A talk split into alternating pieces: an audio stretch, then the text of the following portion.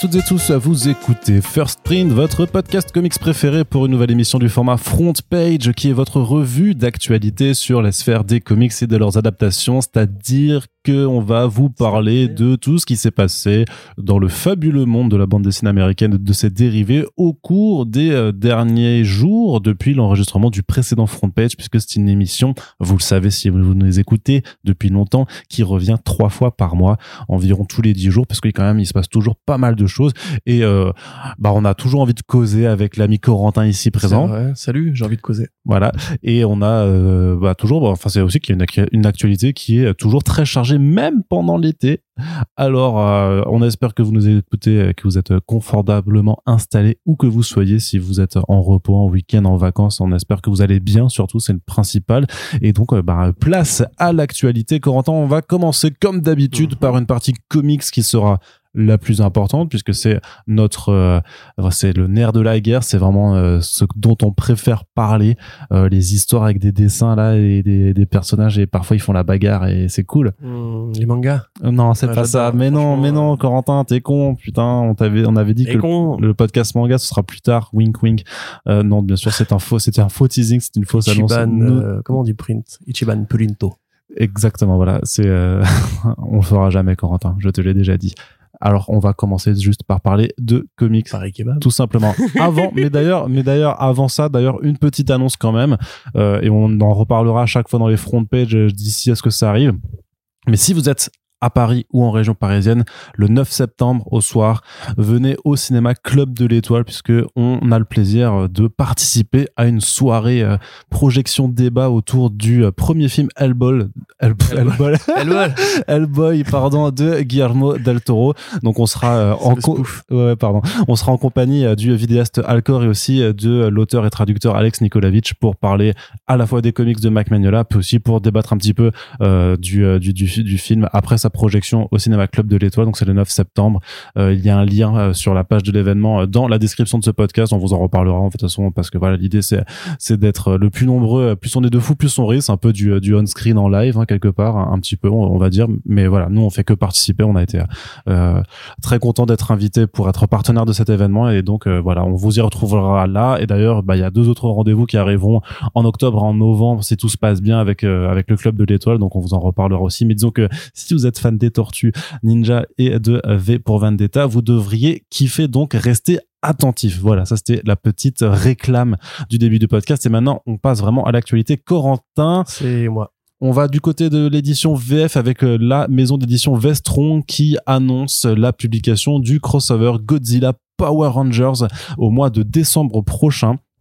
C'est un titre qu'on avait déjà abordé un petit peu dans les Back Issues VO puisqu'il a démarré au mois de mars dernier. Mhm. Donc c'est écrit par Cullen Bunn qui est un auteur que Corentin n'apprécie pas plus que ça et dessiné par Freddy et dessiné par Freddy Williams 2 qui est un, un, un, grand fan des crossovers de licence hein, puisqu'on lui doit le triptyque Batman Tortue Ninja. Il a aussi fait Iman euh, versus Injustice, enfin Injustice versus les Maîtres de l'Univers et aussi Iman contre les Cosmocats. Donc c'est voilà, c'est quelqu'un qui adore faire des crossovers entre deux licences et euh, bien euh, IDW et Boom se sont associés pour faire donc ce euh, Godzilla Power Rangers dans lequel en fait Rita Repulsa au début de la mini-série se dit qu'elle en a marre en fait d'être toujours on va dire empêchée dans ses plans démoniaques par les Rangers. Donc elle décide d'ouvrir un portail euh, pour une autre dimension pour une autre dimension. Voilà. Voilà tout simplement, comme ça, elle pourra régner le monde dans une dimension où il y aura pas de Power Rangers sauf que le Green Ranger arrive à ce moment-là et est, est embarqué aussi. Donc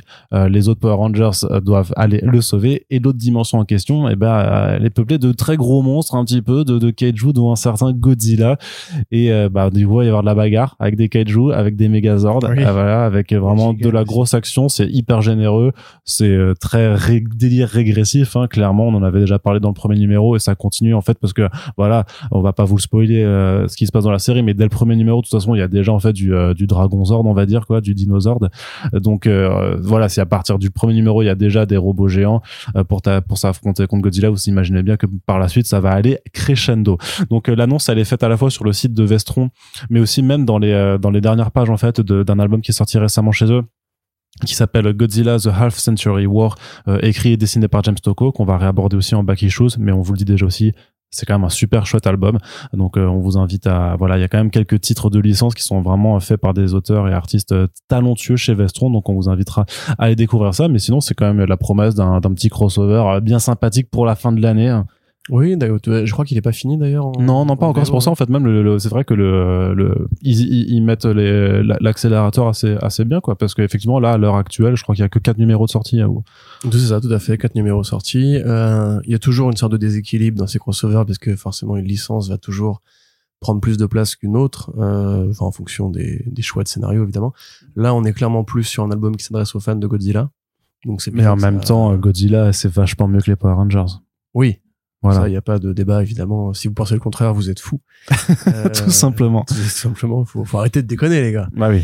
Mais euh, oui, oui, là, on est plus là là-dessus, et donc c'est l'occasion en fait plutôt de voir Freddie Williams euh, de euh, de Junior Junior faire euh, justement du euh, non Junior juste Non, juste Junior, ouais. Junior ouais, Parce que c'est le deuxième. on pourrait dire Junior euh, faire voilà des, des des gros monstres géants et c'est cool parce qu'il a toujours ce, ce trait particulier cette espèce d'aplat euh, assez assez rond assez euh, chargé qui fait très carte de jeu des années 90 ou Ouais, clairement. jeu de plateau et compagnie Mm. donc c'est très très cool pour eux surtout qu'on sait que Vestron va pas très bien en ce moment Ouais, vous voulez en parler un petit peu après. D'accord, bah voilà, on va en parler juste après. Donc ouais, chouette, on en parlera avec plaisir dans les Back Issues euh, VF et ça participe de ces, cette, cette, ce nouvel élan des crossovers réussis, on va dire. Euh, là, on parlera peut-être aussi d'ailleurs d'une étude en émeraude qui, qui quelque part est un peu un crossover réussi aussi. crossover, ouais. Mais euh, voilà, enfin c'est chouette et euh, moi je suis content de voir Cullen Bunn qui pour le coup ne cherche pas à me faire peur parce qu'il y arrive jamais. Donc euh, fais plus des trucs comme ça, Cullen, si tu m'écoutes. Peut-être qu'il faudrait juste qu'ils viennent euh, chez toi, qu'ils t'attendent comme ça et qu'ils te fassent un gros bout. Là, ça me ferait très peur. Ouais, Si venez c'est chez moi pour m'attendre, là, j'aurais vraiment très peur. Tu sais qu'à de- écouté dans les podcasts, je suis venu te faire peur en vrai. Tu sais qu'à terme, on risque de le rencontrer un jour et que tu. Je te... Franchement, si on a une interview avec lui, je te- je te- je t'enverrai l'affaire. Ah ouais? Ouais.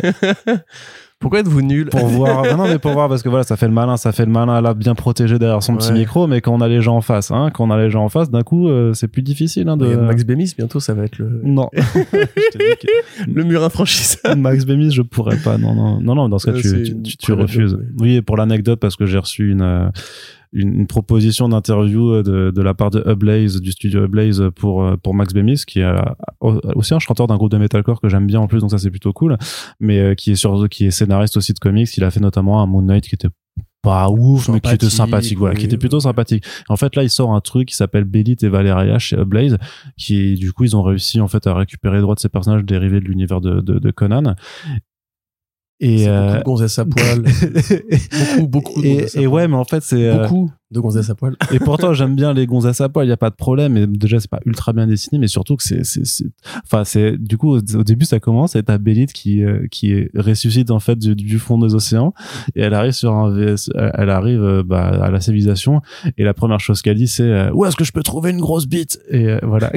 Bah, mais littéralement, hein, je, je déconne pas. Et après, elle va dans une taverne, elle fait, ouais, qui c'est qui a la meilleure bite pour, euh, Mais moi, je pense que cette interview, elle a vraiment, elle aurait une valeur, enfin, une plus-value éditoriale. Mais moi, je peux, mais en fait, truc, moi, je peux même pas parce que le mec, j'ai pas envie de lui répondre disons, mais en fait, ta BD, là, c'est, limite, enfin, je pense que même par rapport à nos auditeurs ou à nos lecteurs sur comicsblog.fr, ça, ça va intéresser personne. Bah, ça, ça va jamais sortir. Par contre, s'il est vraiment. Par contre, ça va, ça, attendu, ça va, euh, ça va jamais sortir en France, à part peut-être chez Grave Zeppelin, tu vois, à la limite, parce qu'ils font, ils font des, bah, ils font les, les Inscope et tout ça, tu vois, donc je me dis que ça peut, où il y a, tu sais, il y a les maisons, parce qu'il y a des maisons d'édition, euh, je sais plus comment ça s'appelle. euh, habillés. ouais, qui font les, les, les comics boundless comics. Ça, je pense que donc, euh, là, il y a, il y a moyen, pour le coup. mais le truc, Ouais. c'est que euh, même sur l'argument, ouais, c'est c'est les héroïnes de l'univers de Conan, de Conan, tu vois. Tu le fais, scénariste euh, de Moon Knight. euh, ouais, je sais pas, c'est trop bizarre. Enfin bref, c'est une anecdote comme ça. C'est c'est parfois. On... Cherchez sur Google, peut-être, vous, vous verrez, c'est marrant. Ouais, c'est ça. C'est vraiment un genre de BD où tu te dis pour, pourquoi, pourquoi, pourquoi faire ça, pourquoi faire ça vraiment? Mais il- voilà, il en faut On pour peut tout le lui monde. poser la question.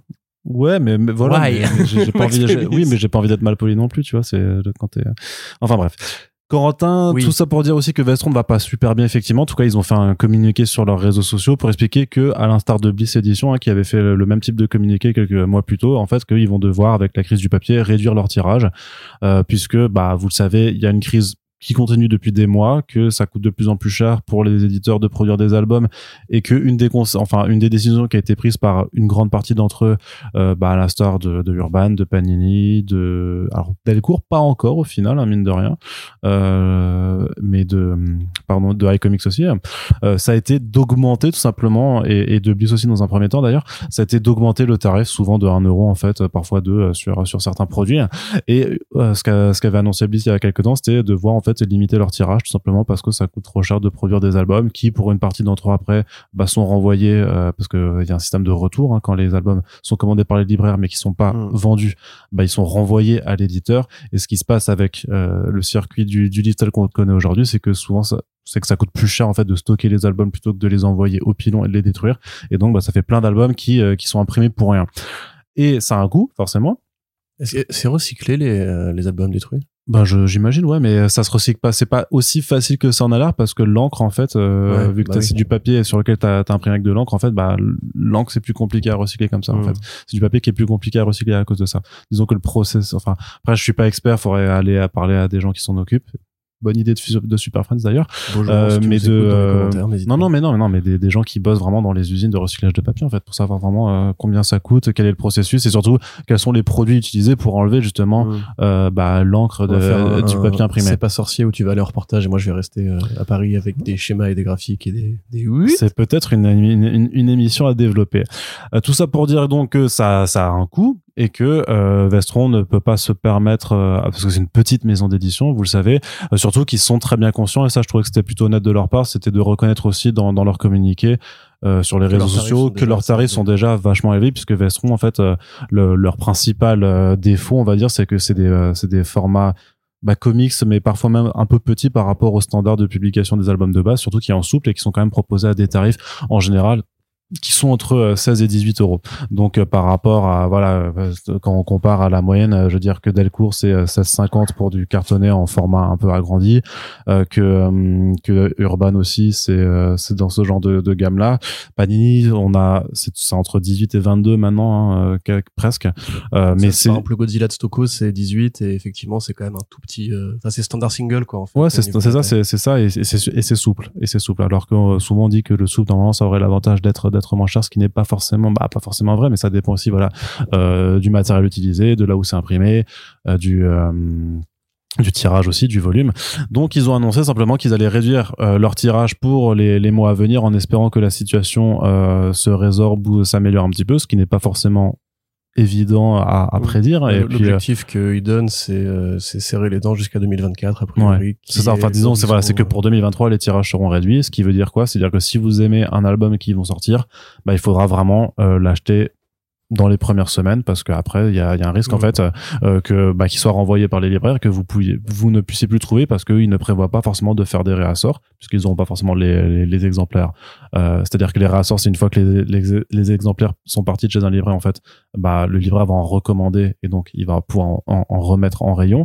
Bah là ce sera pas forcément le cas déjà parce que la quantité sera sera plus petite et parce que s'il y a des retours bah ça risque de partir directement euh, au pilon.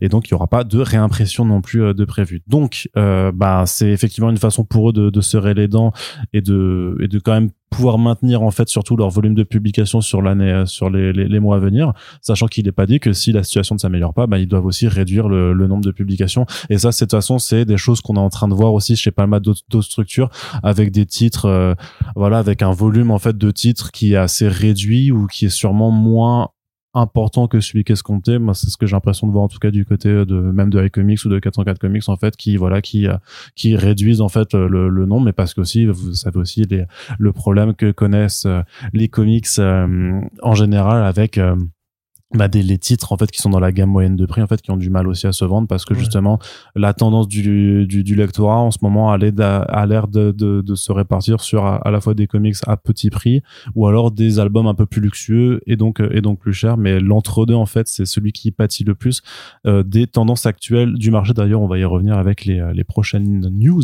qu'on abordera. Euh, donc voilà. Donc euh, bah, soutien à Vestron. Soutenez Ouais, les éditeurs euh, indépendants de si vous pouvez et Ah, c'est vrai qu'on en parle euh, de temps en temps de Vestron dans les front pages aussi parfois dans les back issues, mais on en parle peut-être pas assez mais au moins on en parle quand même oui, tout à fait. Mais je pense que leur, leur business model en plus c'est probablement le plus en danger, peut-être, je ne sais pas, parce que c'est que des comics à licence. Et on sait ce que ça peut être de gérer un montage financier entre différents ayants droit, à la fois un éditeur américain qui lui-même bosse sous licence avec un studio ou euh, un, gestionnaire de, propriété intellectuelle. Donc, Godzilla, ça appartient à Tsuburaya Productions, par exemple. Et quand t'imprimes des trucs comme Power Rangers Godzilla, t'imagines bien qu'en plus t'as quatre interlocuteurs. Euh, donc j'imagine que ça va pas être facile pour eux tous les jours. On sait effectivement que c'est déjà assez élevé. C'est très honnête de leur part de, de le signaler. Euh, et puis voilà, ils sont pas un lectorat suffisant pour, euh, contrairement à Urban ou à Panini, en fait, se dire que s'ils augmentent les prix, les gens vont quand même continuer à les soutenir parce que tu parce pourras que passer des comics Batman et bah, Marvel. Ouais, c'est ça, c'est qu'en fait, il y a, y a, certains, enfin, disons qu'il y a certains comics où en fait la marque est assez forte pour continuer à justifier la, à, pas justifier l'achat, mais à entraîner un achat. Et encore, ça veut pas dire qu'il y aura pas des, de l'attrition ou que les, les ventes seront pas, euh, euh vont pas baisser euh, exactement. Mais c'est vrai que Batman, techniquement, Batman n'a pas besoin forcément euh, de grande aide pour pour se vendre de la même façon que Spider-Man euh, du côté de Panini aussi se vend un petit peu comme les ça. Les éditeurs justement qui font du Valiant après Godzilla licence moins connu. Bah Godzilla c'est c'est très connu mais bon enfin si tu fais un concours de popularité sur Twitter, hein, tu fais un sondage Twitter Godzilla ou Batman, je pense que Batman gagne. Euh, ouais, mais dans un combat, dans un combat, est-ce que Batman combat, gagne contre combat, Godzilla? Batman perd. Ça C'est pas sûr hein. Mais si, il planifie, il planifie, il planifie. de cours il planifie à l'avance. donc, il fait euh... un bat Megazord énorme et après il lui pète un la gueule. Zord. Un bat Zord. Mais non, non, mais tu vois, c'est ça aussi. Euh, le fait est qu'il y a des éditeurs qui peuvent pas se permettre justement de prendre le risque de s'aliéner une partie du lectorat qui, on le sait, est déjà euh, restreint en France et qui fait chaque mois des calculs d'échelle pour pas. Bah, vous nous dites à chaque back issues, hein, mon banquier va me détester, euh, comment je paierai mon loyer demain, mais ce soir je lis des comics. Il y en a quelques-uns après celui sur Red Bull Breaker aussi. Hein. Ouais. désolé.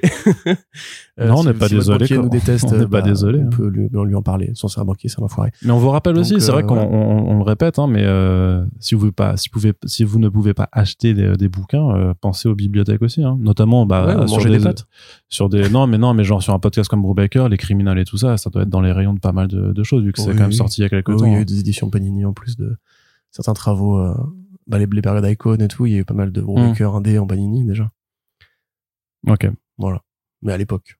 Ouais. Moi, je suis moins certain que ce soit disponible dans, dans, dans des bibliothèques. Bibliothèque, il y des... a beaucoup de vieilles éditions. hein. Ouais, c'est vrai. Euh, Oui, c'est remarquable. Moi, j'étais tombé sur des trucs de Watchmen, de, de DKR, pardon, mais longtemps vraiment avant Urban. Ah, de Comics USA, non Ouais, ou je des trucs comme ça. Peut-être Semic, mais vraiment c'est des, Mm. mais limite en plus en format, enfin en franco-belge un peu cartonné et tout, euh, Ouais, un truc ouais. vraiment bizarre.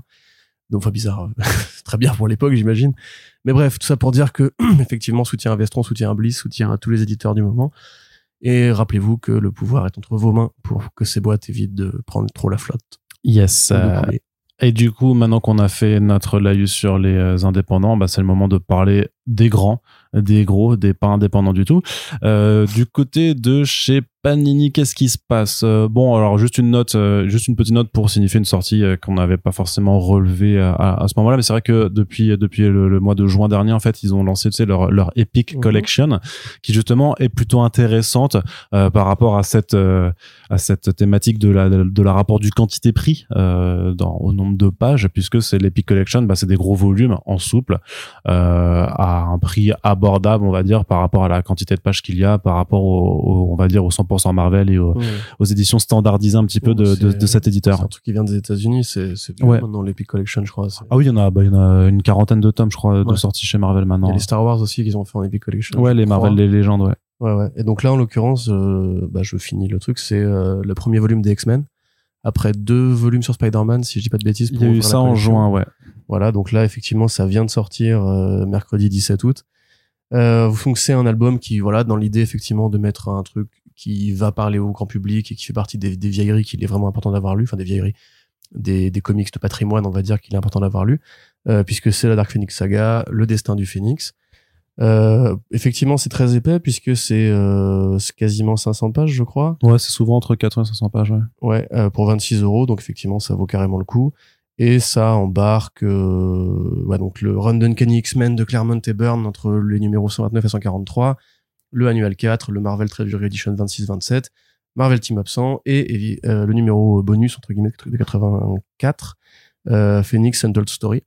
Donc il y a vraiment euh, une grosse quantité de numéros Phoenix à lire. Bah, De toute façon, ça s'appelle Le Destin du. Phénix, hein, le, le titre. euh, Oui, c'est juste ce que Ouais. j'ai dit.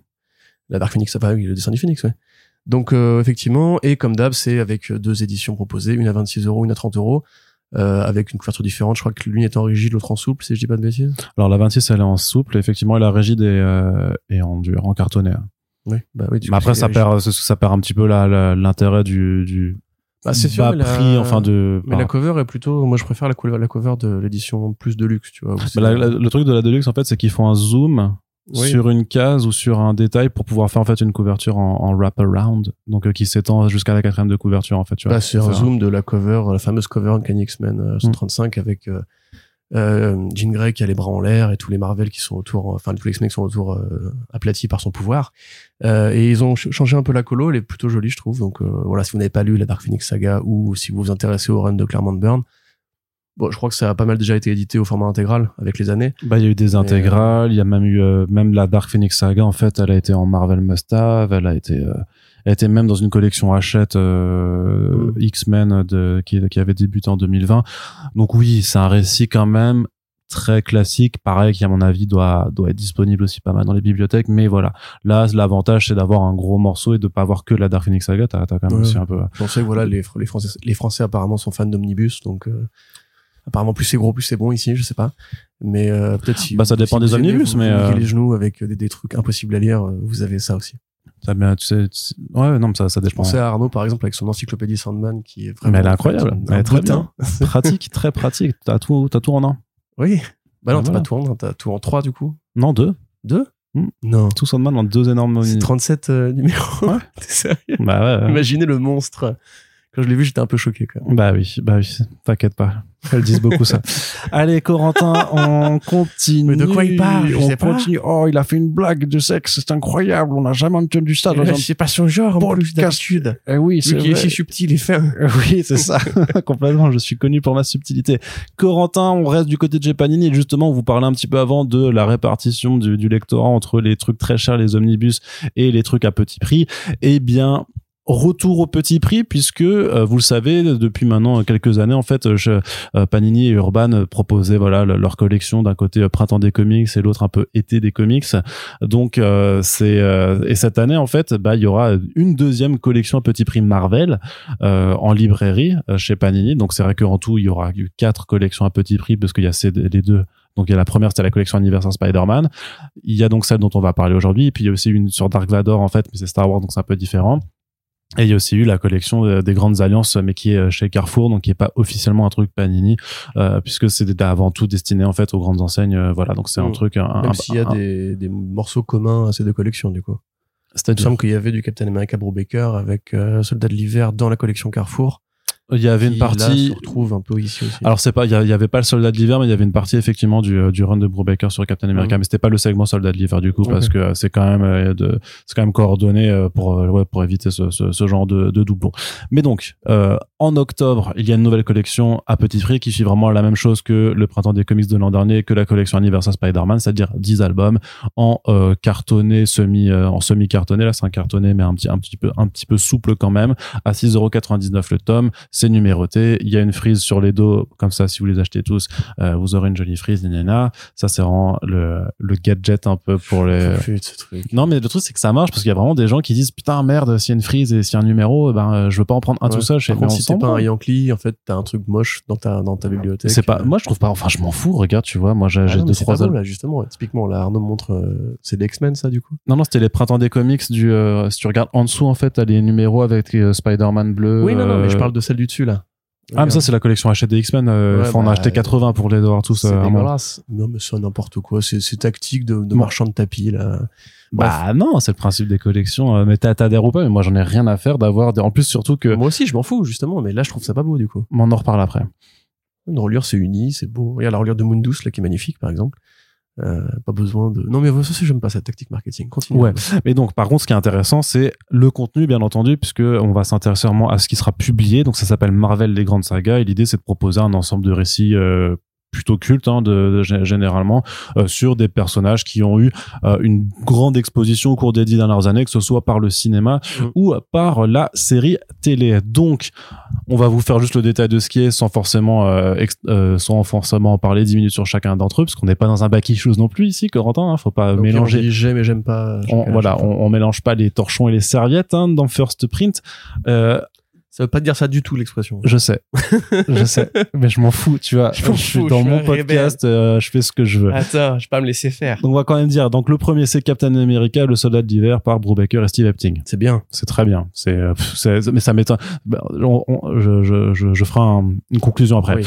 Les Gardiens de la Galaxie Cosmic Avengers avec Brian Bendis. Moins bien. C'est pas ouf. C'est sympathique, mais sans plus. Hein, grosso modo, c'est Star Lord C'est très peu qui est en, en conflit ouvert avec euh, son, son père de, de, Spar- de l'Empire Spartan parce que euh, la Terre est devenue au centre. Enfin, normalement, il y a un décret galactique qui dit que plus personne doit interagir sur Terre, sauf qu'au final, bah, euh, il se passe quand même des trucs sur Terre. C'est voilà, c'est pas pas terrible. Thor Renaissance de Straczynski et Quapel. C'est très bien.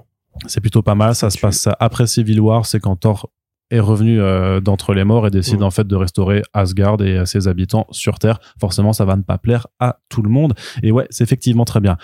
Bon, Daredevil, l'homme sans peur de Frank Miller et John Romita Jr. C'est incroyable et le meilleur travail de John Romita Jr. qu'il n'a jamais réussi à égaler depuis. Voilà. Voilà, Les ça- origines définitives. Enfin, définitives non, parce qu'elles ont été Non, mais ça reprend tout quoi. De, tout. euh, de, oui, Non, mais c'est le 101 de Daredevil. C'est ça. Mm. Vous savez, le fameux costume qu'il a au début de la série Netflix vient de là aussi. Voilà. Donc ça reprend ses origines de Matt Murdock, son accident, sa rencontre avec Elektra, ses premiers euh, Son premier bisbilles crime. avec euh, avec euh, Kingpin. Kingpin, voilà, tout à fait.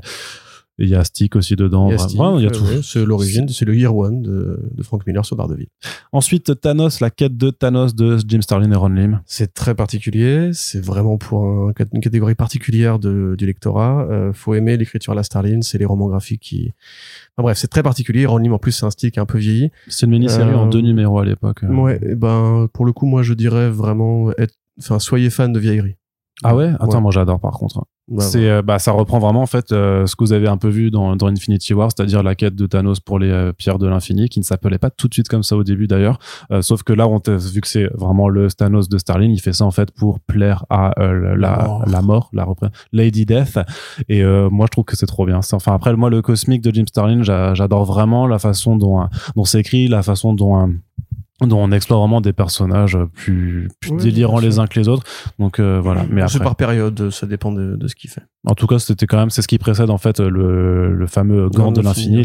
Et donc euh, voilà, c'est pour moi c'est un petit indispensable aussi pour qui aime le cosmique à la Je Marvel. pense que ça aurait été mieux de mettre le gant de l'infini, du coup. Mais ils l'ont fait, ils l'ont fait le, le gant de l'infini justement dans la précédente collection de l'année dernière. Ah.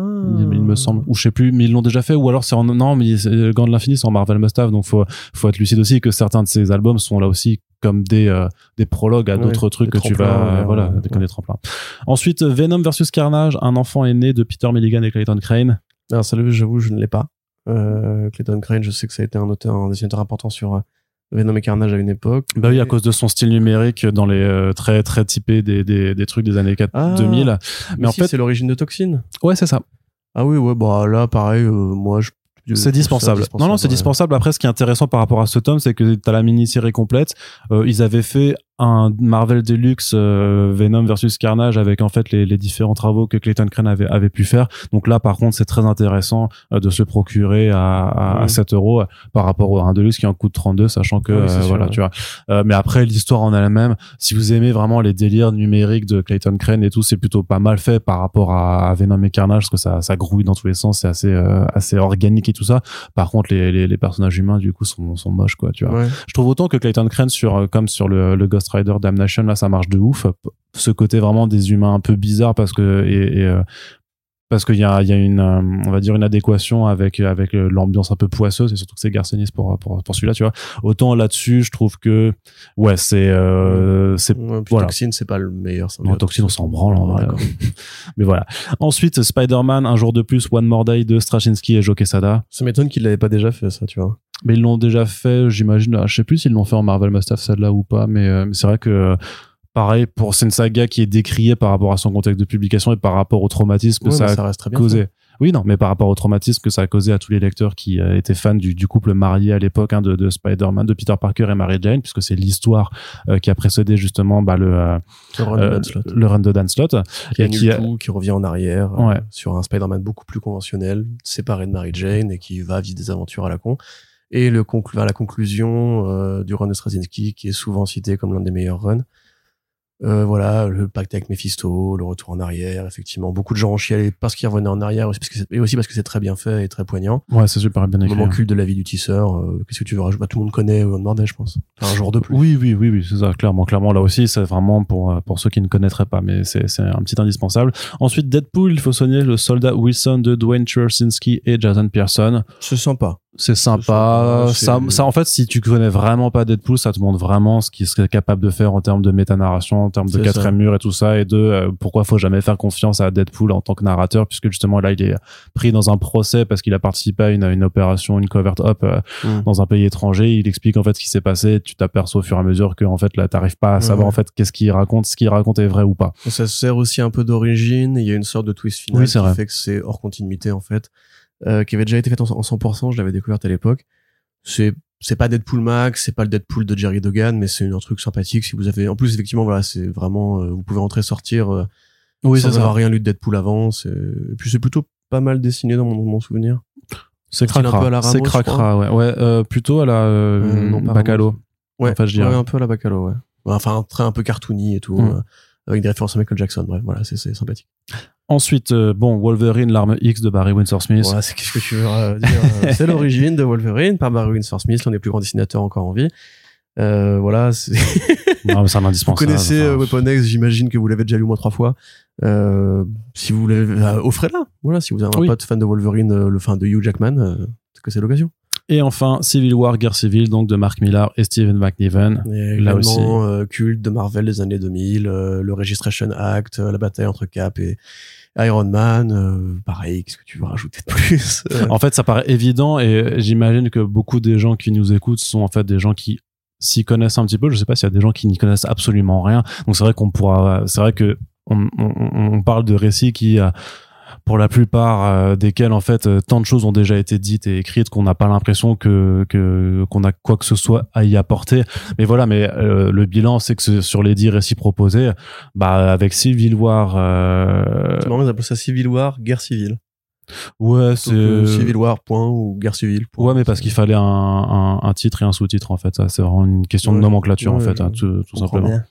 Mais voilà, donc t'as as quand même Civil War, l'arme X, One More Day, euh, Thanos Quest, l'homme sans peur, enfin Man Thor, Fear, euh, Thor Renaissance. l'hiver, les gardiens. Et euh, Soldat de l'hiver, ça fait, enfin pour moi, j'en compte au moins 7 qui sont vraiment très très très bons, 3 qui sont plus dispensables. Mais voilà, par contre, clairement, ça, à mon avis, ça s'adresse vraiment à des gens qui connaissent pas beaucoup euh, Marvel encore, qui n'ont pas déjà ces récits dans les euh, 12 000 euh, éditions Mhm. qui ont déjà été proposées, parce que là, clairement, c'est c'est une opération aussi euh, à bas coût pour pour Panini qui a pas besoin de repayer des droits de traduction et tout ça et qui qui profite en fait de euh, bah, du succès j'imagine des deux précédentes collections Ouais, euh, Et puis ces albums, ces, al- ces albums-là, pardon, ont déjà tellement été rentabilisés Ouais, c'est ça, qu'en fait, voilà. ils peuvent se permettre, euh, en ne se disant pas que ça va avoir un impact négatif sur les versions précédentes qui ont déjà été achetées massivement. bah c'est ça ouais. Euh, par contre, voilà, si on peut revenir vite fait sur le fait de mettre encore une collection à petit prix, moi, mon avis a tendance à évoluer là-dessus parce qu'au début, j'étais content. Je me suis dit, effectivement, même pour moi, c'est l'occasion. Rappelez-vous de tous ces podcasts où Corentin dit mais ce qu'il faut c'est des petits prix. Mais je pense, je pense que c'est bien quand même parce que ça met des comics dans les mains des gens et peut-être, en plus, il y a vraiment l'occasion de, de transformer des gens en passionnés de comics. Je veux dire, tu lis L'homme sans peur de, de Miller, t'as envie de lire la suite de son run. euh, Tu lis effectivement le Barry Windsor Smith ou de Weapon Axe, t'as envie d'aller chercher Monster après peut-être. Ouais, mais le c'est oui, pas, pas dit. faire, mais, mais, euh, par contre effectivement moi autant, autant je trouve ça bien effectivement parce que les, les gens qui se posent la question du prix et que c'est un rempart pour eux euh, peuvent y aller c'est cool mais je pense aussi voilà à ce que disait euh, Sullivan à ce que disait Beaujoin euh, sur le fait qu'effectivement ces collections là aussi inondent bah, comme Marvel en fait aux États-Unis inondent les librairies et les, les, les comic shops indépendants euh, et que bah, les gens rentrent juste pour ça alors on peut imaginer qu'il y a un- ils rentrent pour ça et puis en chemin ils croisent une cover jolie et ils se disent allez Ça, on une saura. avec et tout Le problème du truc, c'est que c'est, plus des effets sur du moyen ou long terme, en fait. bah, voilà, ça, il faudrait vraiment et que ça, on en reparlera euh, euh, dans cinq ans. Mais oui, je pense que même les libraires, effectivement, voient peut-être des gens qui, qui débarquent pour acheter Mm. spécifiquement un lot de 10 albums et ne reviennent plus après ou reviennent six mois plus tard Ouais, quand la nouvelle sûr. collection débarque. Mais peut-être effectivement en plus que ça prend de la place dans les rayonnages parce qu'ils ont souvent des bonnes des bonnes PLV et tout euh, et quitte à invisibiliser des albums plus précieux ou plus non enfin plus risqués qui sortiraient à ce moment-là tu vois genre là moi je pense je vais passer chez Album euh, enfin chez Album chez Pulp Enfin, bref je suis passé dans la boutique de Saint-Michel euh, je sais plus laquelle je pourrais faire un petit Bah, tour t'en as deux. T'en as deux à côté de Saint-Michel. Bah, mais c'est album et manga Pulp. maintenant donc euh, bref Euh, Enfin, il y a un département manga qui a ouvert. euh, Hmm. Bref, c'est là que j'ai acheté des figurines. On s'en fout. T'as acheté des figurines? Pour un pote, son À ton âge Ouais, bah, mon Ah, pour un Renaud, pote, qui est fan ouais, euh, ouais. de JoJo's, etc. Donc, je suis acheté des figurines De JoJo's, JoJo's, et, ouais. de, et de One Piece. Mais c'est nul, Jojo. Euh, oula. Alors là. Ça, c'est juste pour trigger des gens, Là, là, là, tu vas, tu vas te faire défoncer la gueule. là. C'est juste pour trigger les gens. Je vais vraiment, je veux que tu prennes ce morceau, t'as dit c'est nul JoJo's au ralenti. C'est nul JoJo's pour que les gens vraiment inondent tes commentaires et tes DM et te pètent la gueule dans la rue. Euh, bref, donc je suis passé. Effectivement, il y a encore la collection urbaine à petit prix là, euh, sur laquelle il faut qu'on finisse ce putain de papier. Oui. Euh, et donc moi voilà, je passe au rayon VO, euh, je prends euh, je prends Ecolands, euh, je prends un single de Peach Momoko et tout, puis je passe devant et je me dis c'est vrai que c'est trop con comme Arkham Asylum à à 5 balles, euh, tu le prends, tu vois. Mm. Et quelque part, j'étais content parce qu'ils étaient quand même relégués un petit peu au fond, euh, mais quand même un peu à Après, c'est parce que c'est sorti en, en juin, donc je pense qu'effectivement, quand tu passes en euh, c'est plus forcément mis autant en avant. Ouais, hein. après cette boutique là justement t'as la VO d'abord ensuite la VF Mm. mais tu vois t'avais quand même des gros Sandman euh, bien mis en, bien bien mis en avant qui étaient trouvés enfin que t'es- t'imagines un Sandman euh, Ouais. c'est ça c'est rigolo C'est non mais surtout, et, et au pluriel, quoi. Ouais, plusieurs, qu'il y en a plusieurs. Sturridge un peu un peu chubby qui oh, C'est ça. je Salut, je suis Sandman. I'm Sandman. Euh, ils étaient quand même disposés après justement ces, ce truc là qui je pense participent du côté les libraires ont compris que les séries Netflix permettent des booms de, de vente aussi mais voilà donc euh, j'imagine si j'étais éditeur indé avec la crise du papier avec tu vois pas pareil il faut bien les imprimer ces albums là Ouais. euh, tu te dis est-ce que vraiment euh, à force d'en faire une habitude trop fréquente les gens vont même pas se poser la question de pourquoi payer un comics plus cher que moins de 10 euros? Bah oui, puisque bien sûr, justement bien sûr. ils savent que régulièrement ils auront leur dose de comics pas cher Mm. donc nous on va rester une minorité qui sera prête à dépenser pour la qualité pour faire vivre le marché et tout et là effectivement je commence à sentir avec l'accélération de ces phénomènes un léger danger en fait d'enfermer limite le le lectorat curieux dans une poche en fait un peu crevarde qui va être alimentée euh, comme je le rappelle pour les séries Marvel Studios qui pour moi font du tort aux comics parce que justement à part quelques curieux C'est vrai qu'ils font des, leur dose euh, de ouais, tort ils font ça, du tort en comics aussi. ouais Du coup, c'est c'est pas mal. ouais ah, c'est C'est le mot pas mal ouais, Ouais. effectivement blague de.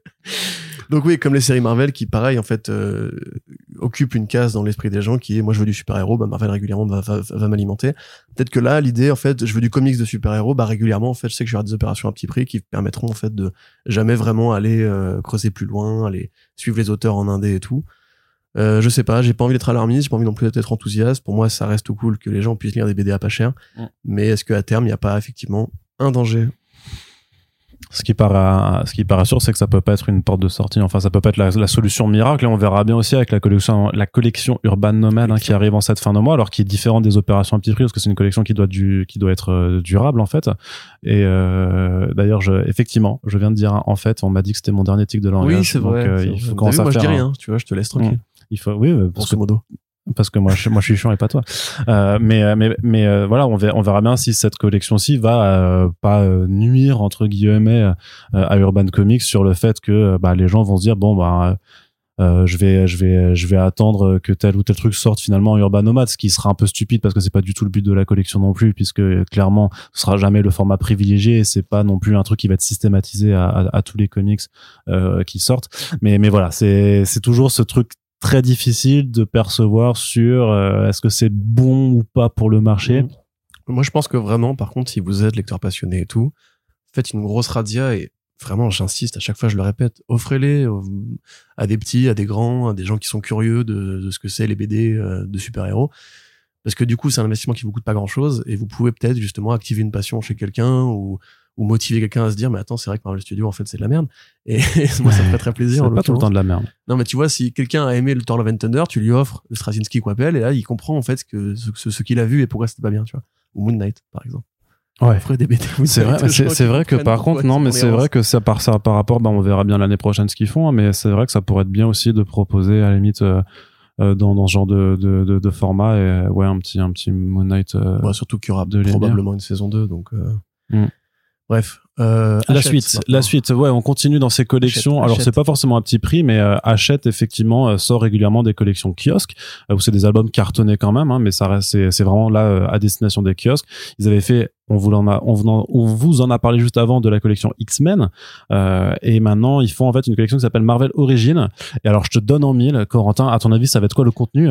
Euh, ça va être. Ça s'appelle euh, Marvel Origin. ouais, alors euh, réfléchir. attention, il y a peut-être un Ça piège. va hein. être un run totalement mineur pris dans la continuité au hasard par une équipe créative dont personne ne se souvient. C'est mieux, c'est Ah, mieux ah, que ah ça. bon ah oui, parce qu'en ça fait, te paraissait super vendeur. Ouais, mais du coup, c'est six numéros qui sont pris au hasard en Ouais. plein milieu d'une saga. Ouais. Comme ça, tu comprends absolument rien de ce que tu lis. Et ils ont essayé de prendre aussi génial. ça où les, les, les morceaux où il y a le plus de personnages que personne ne connaît. Mais et on dit que l'édition prend, pas de risque en France. Voilà. Eh, Eh, franchement, franchement, bravo. merci, achète. Tu viens remplir un, un vide. Voilà. Et d'ailleurs, en plus, ils mentent complètement parce qu'ils disent que c'est Marvel, mais parfois, ce sera du DC. Bah, bien sûr. Par Du exemple, Valiant, du, ils prennent, du ils prennent Threshold, tu vois, Ouais. une série de DC Ouais. Tu te rappelles de, de, Bien ce- sûr, de cette série fait, Bah ouais. voilà. Bah, ils prennent les numéros euh, 3 à 9 de Threshold. Il y a Tintin aussi. Et voilà. Et Ils tu prennent comprends. 5 pages de Tintin au Congo et après ils les mettent avec 5 pages de Tintin Picaros. et dans le désordre, tu sais pas exactement, genre. Les cases sont inversées, tu comprends Voilà. Qu'est-ce qu'il fout tu dis, il était au Congo, maintenant il est euh, chez les Aztèques. Et tu fais, mais qu'est-ce qui se passe Les dialogues sont réécrits, enfin il y a des Mm. paroles de rap dedans, enfin c'est bizarre quand même. Qu'est-ce qu'ils fument chez Hachette C'est vrai. Mais pour de vrai, alors par contre, voilà, le titre est Les explicite. origines, ça veut dire que c'est les premiers numéros des grands personnages Marvel. Oui. Ah. Cool. du coup, c'est vach- vachement plus simple. C'est sûrement un petit peu plus vendeur, mais c'est moins, c'est moins risqué que ce que nous on proposait. Mais, euh, mais pourquoi pas hein, Vous voulez faire de la thune, nous on veut pas. Hein, c'est, chacun, chacun a ses ambitions. Et il y a encore des connecting euh, reliés. Oui, oui, mais ça, ça, ça, ça c'est évident, c'est évident, c'est le principe des collections achètes. Les, si vous commandez l'ensemble des, je sais pas combien il y en aura, mais euh, sûrement euh, bah, 80 comme la collection X-Men, euh, il y a forcément 80 personnages de, duquel on peut prendre les 80 premiers numéros sortis. Oh mon dieu. Donc pourquoi pas, pourquoi pas. Après, clairement, c'est une collection un peu particulière parce Chris, que les, euh, les les premiers tomes donc sont consacrés euh, d'une part donc avec Spider-Man forcément avec Amazing Fantasy 15 et Amazing Spider-Man 1 à 5 ensuite c'est euh, les 4 fantastiques avec les 5 premiers numéros de la série Fantastic Four d'origine. Pour Thor on prend les premiers numéros de Journey into Mystery dans lequel il est apparu. Et pour le tome 4 ce sera Hulk. Ce sera les 6 premiers numéros de The Incredible Hulk. Donc des comics sortis pour la plupart euh, à partir des années 60 hein, en tout cas pour les, les personnages les plus euh, euh, historiques puisque voilà ils ont quasiment tous été créés par Stan, par Stan Lee, Jack Kirby, Steve Ditko. Euh, voilà, il y a aussi du Bill Everett pour Daredevil par exemple, mais voilà. En, to- en, en somme, c'est des héros pour la plupart créés dans les années 60, donc ça va être une collection avec une majorité d'albums de comics euh, des années 60. Et c'est une narration qu'il faut apprécier. C'est un style graphique qu'il faut aussi apprécier. C'est pas forcément évident pour tout le monde. Donc, ce qui est bien, c'est que le premier numéro, le premier album est à 3,99. Puis après, le deuxième, forcément, vu que c'est une collection achète, ça augmente, ce sera 8,99. Et après, le prix standard, ce sera 13,99. Donc, un euro de plus quand même que euh, les X-Men qui étaient à 12,99 tomes. Et euh, bah, ça reste quand même des ensembles de 5 à 6 numéros. Donc, techniquement, le prix est toujours très très intéressant par rapport aux 6 numéros à, à 17 euh, à- enfin entre 16 et 20 euros qu'on peut trouver ailleurs mais c'est je, je je sais pas vraiment à qui ça va s'adresser parce que les les lecteurs vraiment qui connaissent pas et les lectrices qui connaissent pas, je sais pas, je suis pas sûr que les comics du, du Silver Age comme ça leur plaisent d'emblée. Euh, et bah, les vrais les, connoisseurs, je pense qu'ils sont déjà passés par la case euh, Marvel classique des intégrales de Panini si pour en avoir avez, beaucoup plus. hein. euh, Si vous avez l'image de- du Kirby des New Gods ou ce genre de choses, euh, faut se rappeler que Kirby il vient de quelque part aussi. hein. Les premiers numéros des FF, c'était pas du tout ce qu'il fera plus tard en termes de compo graphique, en termes de style, en termes de découpage. Mm. C'est vraiment très différent. C'est poussiéreux. Encore une fois, j'adore ce terme. Pareil pour Spider-Man, les débuts de Ditko, euh, c'est pas Mister A. Parce que Ditko, il est assez devenu un virtuose ensuite, mais quand il commence, c'est très bien. Après, C'est ils sont cool. vachement- Les, les- je trouve que les Spider-Man, ça va. Je suis. Les gueules, quand même, des persos, euh, c'est compliqué. hein. Ouais, mais je trouve que le charme, on va dire, Oui. d'époque fonctionne plus sur du Spider-Man que par exemple sur du Fantastic Four. Ou même, genre, même les X-Men, les premiers X-Men, moi, je les aime pas. hein. Premier X-Men, moi, ça va. Euh, le premier, après Thor, c'est vraiment un des personnages sur lesquels euh, Kirby s'est le mieux révélé. Mm. Euh, l'incroyable Hulk, oui, pareil. euh, Mais t'en penses quoi de, cette- de bizarre, cette collection kiosque C'est vraiment le début où il tchatchait tout le temps. euh, c'était, c'était trop chelou le début de Hulk. Moi, je suis pas très fan. Mais non, ouais, je suis d'accord. Je vois pas à qui ça s'adresse en fait, parce que le grand public, euh, enfin, c'est de la BD trop pointue en fait. C'est de la BD de, de- connaisseurs qui revient vraiment aux origines, comme les, les grands fans de cinéma vont regarder euh, les premiers films de Méliès en trouvant ça magnifique, alors que un mec du grand public qui est habitué à Michael Bay ou, ou autre metteur en scène, je ne veux pas incriminer Michael Bay, il voit ça forcément il se dit oui mais du coup enfin c'est rigide etc Euh, et en même temps bah, les grands fans de comics euh, eux ils ont déjà les intégrales Panini euh, par année qui font très bien ce travail de recomposition historique et qui le font depuis super longtemps et probablement que tout le monde a déjà lu enfin en tout cas les grands après, il y a peut-être, euh, en fait, c'est c'est juste que ça, c'est que la- le public, c'est peut-être celui d'entre deux, c'est-à-dire celui qui connaît un petit peu quand même, mais qui a pas lu les, les grands classiques et qui là, qui a une opportunité quand même de les découvrir à- dans une opération euh, qui économiquement est pas trop mal. Encore que, hein, c'est moi je trouve ça quand même un peu enfin c'est pas ultra rêche. Par contre, les, les, les albums, euh, enfin, le premier album sur Spider-Man est sorti là. Il est disponible quand, quand vous écoutez ce podcast quand il sort.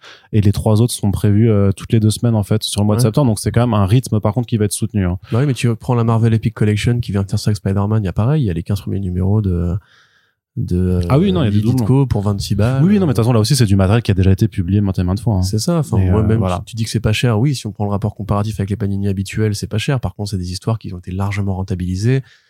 Là, à mon avis, ils auraient pu enfin 14 balles pour euh, lire entre guillemets des trucs qui encore une fois qui sont pas un plaisir de lecture immédiat. Enfin, probablement qu'on va se faire tuer en disant ça, parce qu'il y a plein de gens qui sont ultra fans de ces comics-là, qui pensent que c'est la vraie essence de l'écriture et tout, enfin du dessin et tout. Mais euh, moi, franchement, je conseillerais pas d'y aller en fait. Ouais. Voilà. Voilà. Bah. En tout cas, sachez que c'est disponible, que ça existe et que ça a le mérite d'exister, que euh, les- la, la, enfin, l'avantage, c'est que, euh, bah après, vous avez, il y en a, je sais qu'il y en a qui aiment bien, du coup, euh, se faire le plaisir d'aller dans les kiosques toutes les deux semaines pour chercher son petit album. Mais de- moi, je l'ai fait, hein, d'ailleurs, avec la collection X-Men, parce qu'il y, a- il y avait quand même beaucoup de parties du run de Claremont et j'avais pas forcément les moyens de, de bah oui, hein, euh, de, de me prendre toutes les intégrales de, Bah oui. en Marvel, en Marvel classique. Donc, euh, je trouvais que c'était plutôt sympa d'aller toutes les deux semaines chercher euh, un morceau d'un prix au hasard, en fait, du run de Claremont euh, pour la plupart des, des albums. Et il y avait aussi des X-Men des années 90 et tout ça. Donc, ça permet de découvrir des, des choses que, que tu connais pas là-dessus. Oui. Euh, C'était l'avantage pour les X-Men. Mais c'est vrai que pour ça là, vu que c'est des, des choses a priori bien connues, bah après, faudra voir parce que là, forcément, c'est les premiers héros les plus connus. Donc, c'est des choses déjà forcément beaucoup éditées, tout ça. Après, s'ils font Moon Knight, euh, s'ils font des, euh, Bah, des c'est She-Hulk, pas euh, non plus euh, transcendant. non, je sais, mais voilà, mais s'ils font des, des, des choses comme ça, ça peut être rigolo. Ça peut Ah être, oui, bon, ça on peut être marrer, rigolo. c'est sûr. Enfin, voilà, ça En plus, un- tu cites deux Mais attends, mais personnages parce que même pour Miles Morales, les meilleurs runs arrivent après leur début. En fait. Oui, c'est ça. Non, mais je veux dire que même pour des personnages plus récents comme Miles Morales, au final, ça a été fait en Marvel Next Gen et c'est Ah plus oui. intéressant Même, dans ce même. Daredevil, euh, euh, ce qui- ce qu'il faut éditer, c'est les débuts de Miller à ce moment-là, les débuts de Stanley et Bill Everett. Je veux pas être méchant, c'était sympathique. Oui, mais c'est pour le, patrimoine, le patrimoine. Mais on verra bien. On en reparlera quand on Ouais, connaîtra Arnaud, les, ouais. euh, les tomes suivants. Ouais, ouais, ok. Allez, Corentin, une dernière actu du côté de la VF et on parle justement de Urban Comics qui euh, fera en fait une publication simultanée pour la mini-série Gotham Knights euh, Gilded City, donc ce qui sera sûrement traduite par euh, La Cité Dorée, euh, c'est parce que c'est le plus simple. En fait, le titre, on, vous en avait déjà parlé euh, parce que c'était annoncé à la SDCC et en fait, un détail que je n'avais pas vu effectivement dans le communiqué, c'était que la publication est simultanée mondialement dans neuf pays, euh, un petit peu comme pour le podcast Batman Spotify. c'est ils font une opération dans le monde entier. Et donc, la France fait partie des, pays- des pays qui le publieront en single issues et c'est là où je vous avais déjà pointé à, l'époque donc il y a un mois que euh, il y avait vraiment une façon d'opérer comme Batman. Fortnite puisqu'il y avait un code euh, à pour débloquer du contenu dans le jeu Gotham Knights puisque c'est un comics qui est en préquel au jeu de Warner Bros. Games Montréal. Et au final c'est vraiment complètement ce que ce qu'a fait Marvel cette année avec euh, Fortnite euh, Marvel euh, Zero War puisque là bah effectivement on a de nouveau une publication euh, euh, simultanée euh, single issues alors que, que tu vois le futur? Ah, peut-être Tu vois dans l'avenir, c'est quoi les numéros du loto? Oh, euh, Qui c'est qui va gagner la Coupe du Monde au Qatar? Je sais pas. je sais pas ce sera pas le ce sera pas le, la dignité en tout cas Ouais, c'est sûr. mais euh, Ni la justice, ni les droits humains. ouais c'est ça mais euh, mais voilà alors autant pour Batman Fortnite ils avaient fait juste pour le TPB autant là ils vont faire euh, bah, comme euh, voilà comme ce que ce que Marvel a fait avec euh, Fortnite cette année c'est-à-dire aussi en single issues. Donc à voir si ça marchera.